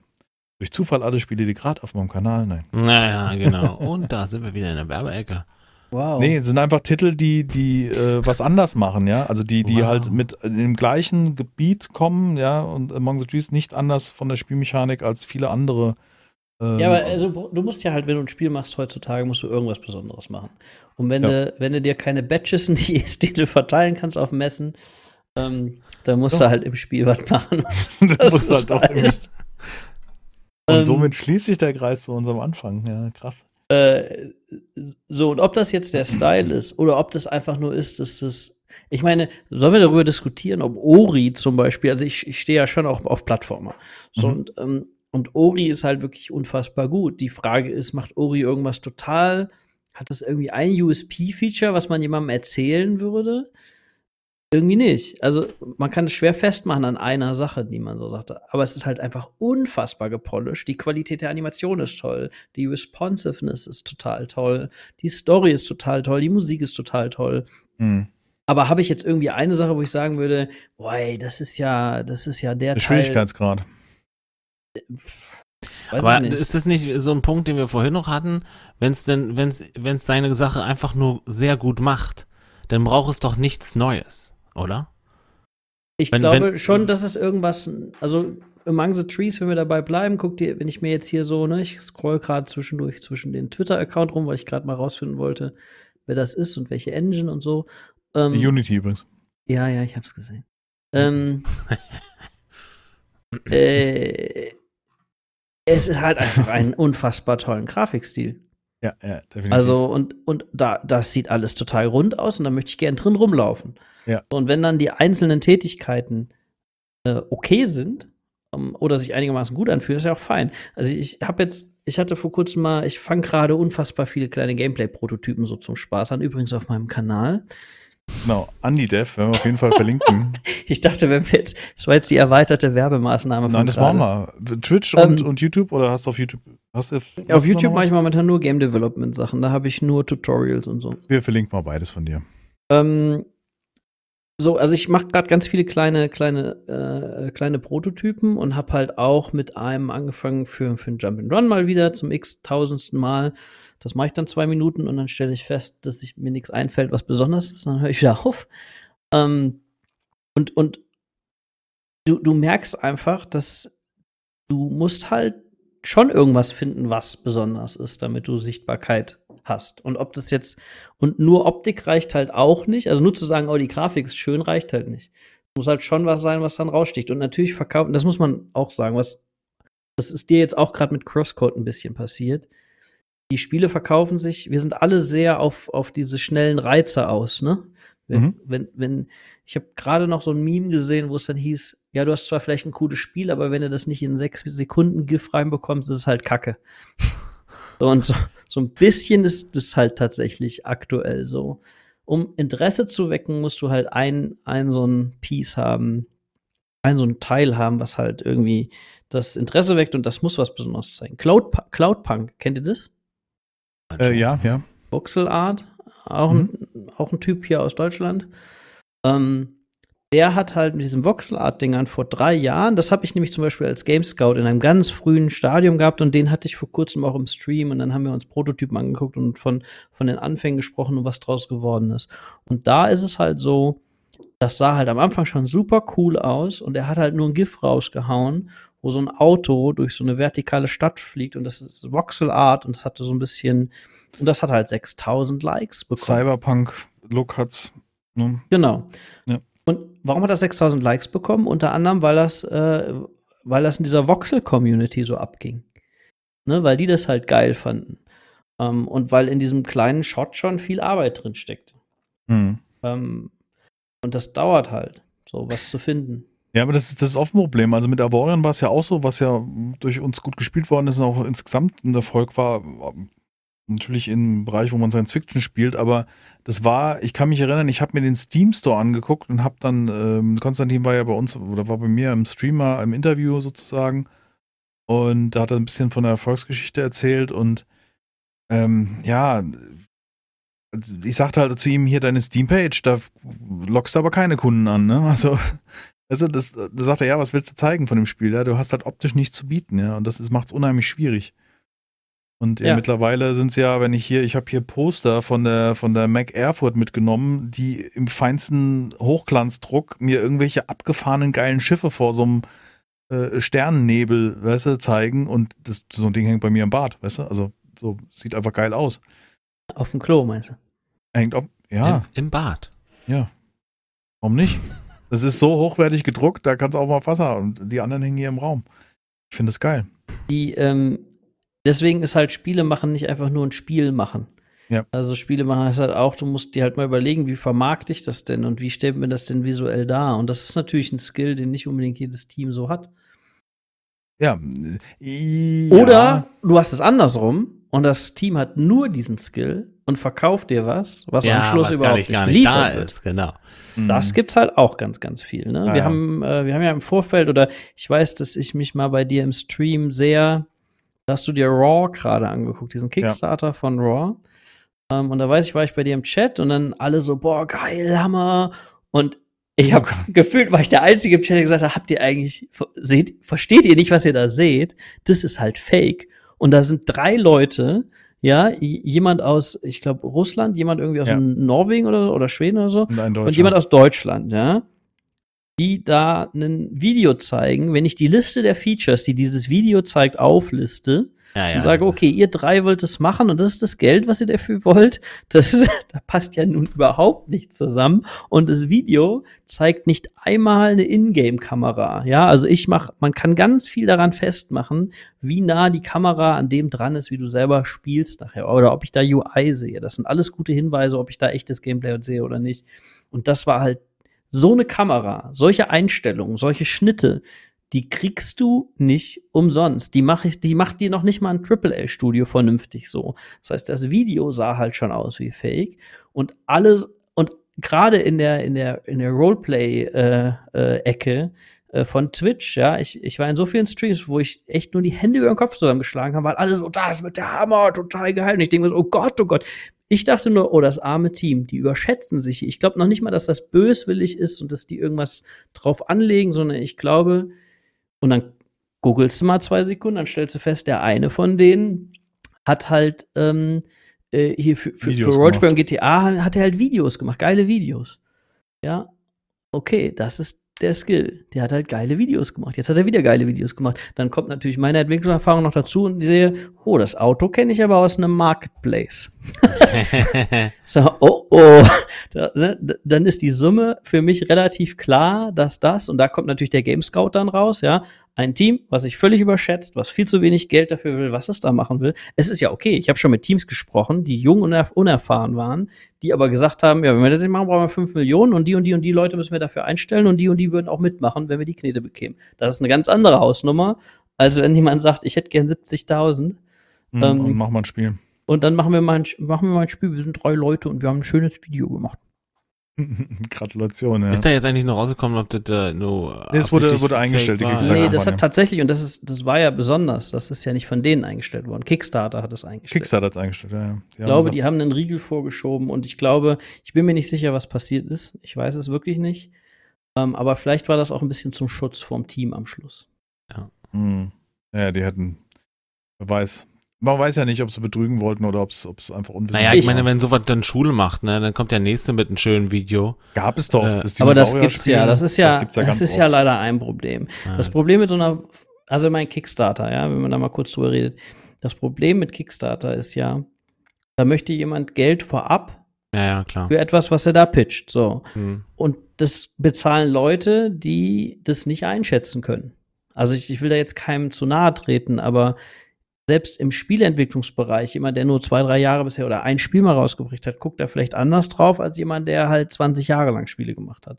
Oder sich in dem Bereich halt beschäftigt. Ne? Ein Grafiker, der nur Grafiken gemacht hat, das klingt total falsch, ja. Aber jemand, der spezialisiert auf Grafiken ist, kennt vielleicht jetzt nicht die gesamten Marktgegebenheiten und so weiter, interessiert das Mhm. vielleicht auch alles nicht. Das ist ja auch völlig, völlig in Ordnung.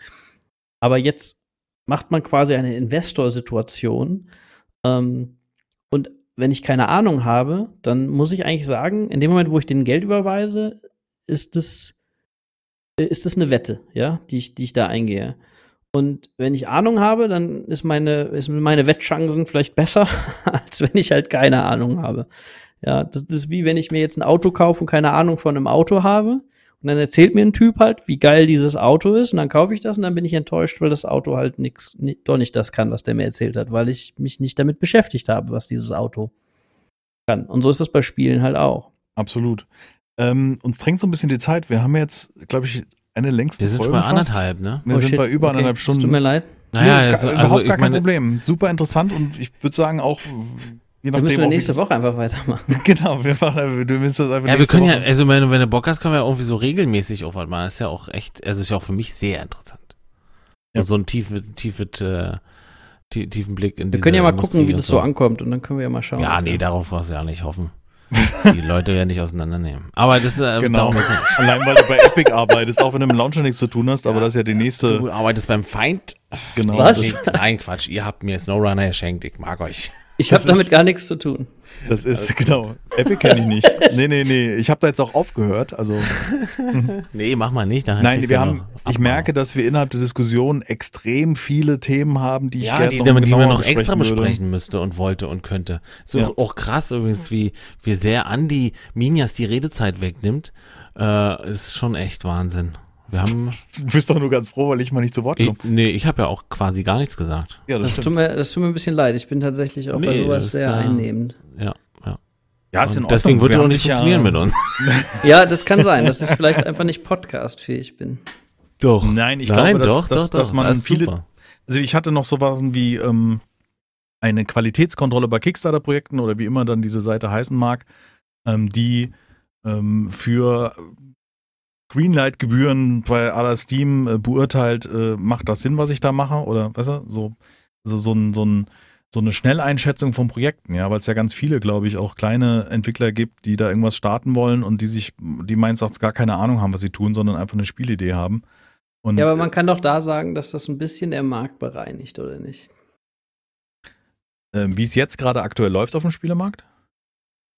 Oder so eine Kickstarter-Kampagne, die. Bei Kickstarter. Also ich finde schon, dass man häufig sieht, dass Spiele, also das. die dann failen, meinst du? Ja, die failen halt. Hm, Also okay. es gibt jetzt nicht unbedingt viele, die durchkommen, wo ich das Gefühl habe, ähm, uiuiuiui. Also es gibt ein paar, die beobachte ich auch. Also es gibt besonders eins momentan, was ich damals auch gesagt habe, das würde ich nie machen. Das ist sogar, das nenne ich jetzt nur nicht, weil Mhm. das hat ein Publisher gesigned. Als ich gesagt habe, das würde ich nie signen. Eine Woche später habe ich erfahren, dass es jemand gesigned hat. Und äh, se seitdem gibt's, also ich habe noch nichts wieder davon gehört. Ähm, ja, jetzt, weißt du, jetzt macht er so, ja, ich könnte es euch sagen, aber ich darf nicht drüber Mhm. reden. Das So, auch, es ich, leider ich, ich, warte, das ist auch ein Space Game und es hat auch sehr viel gesagt, was es alles macht. So, jetzt kannst du bis, bis zu unserem nächsten Podcast kannst du rätseln. Eine Genau. Hausaufgabe.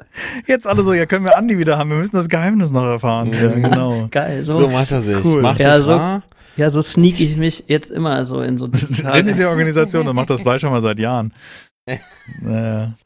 Nee, jetzt habe ich über dich habe ich gar nichts gehört. Jetzt bin ich jetzt voll bescheuert. Ich äh, hab Machen wir beim nächsten Mal. Genau. Super. Ja, Ich stimmt, weiß ihr, habt nicht, euch, ihr habt euch vorher nicht gekannt, ja. Hm? Der, Nur so der einseitig. Minjas hat ja auch nur einmal gefragt und ich habe sofort zugesagt. Nee, da- das, darüber haben wir gesprochen, dass sich das auch gezogen hat, sag jetzt mal. Ja. Mit deiner Zusage und auch dem.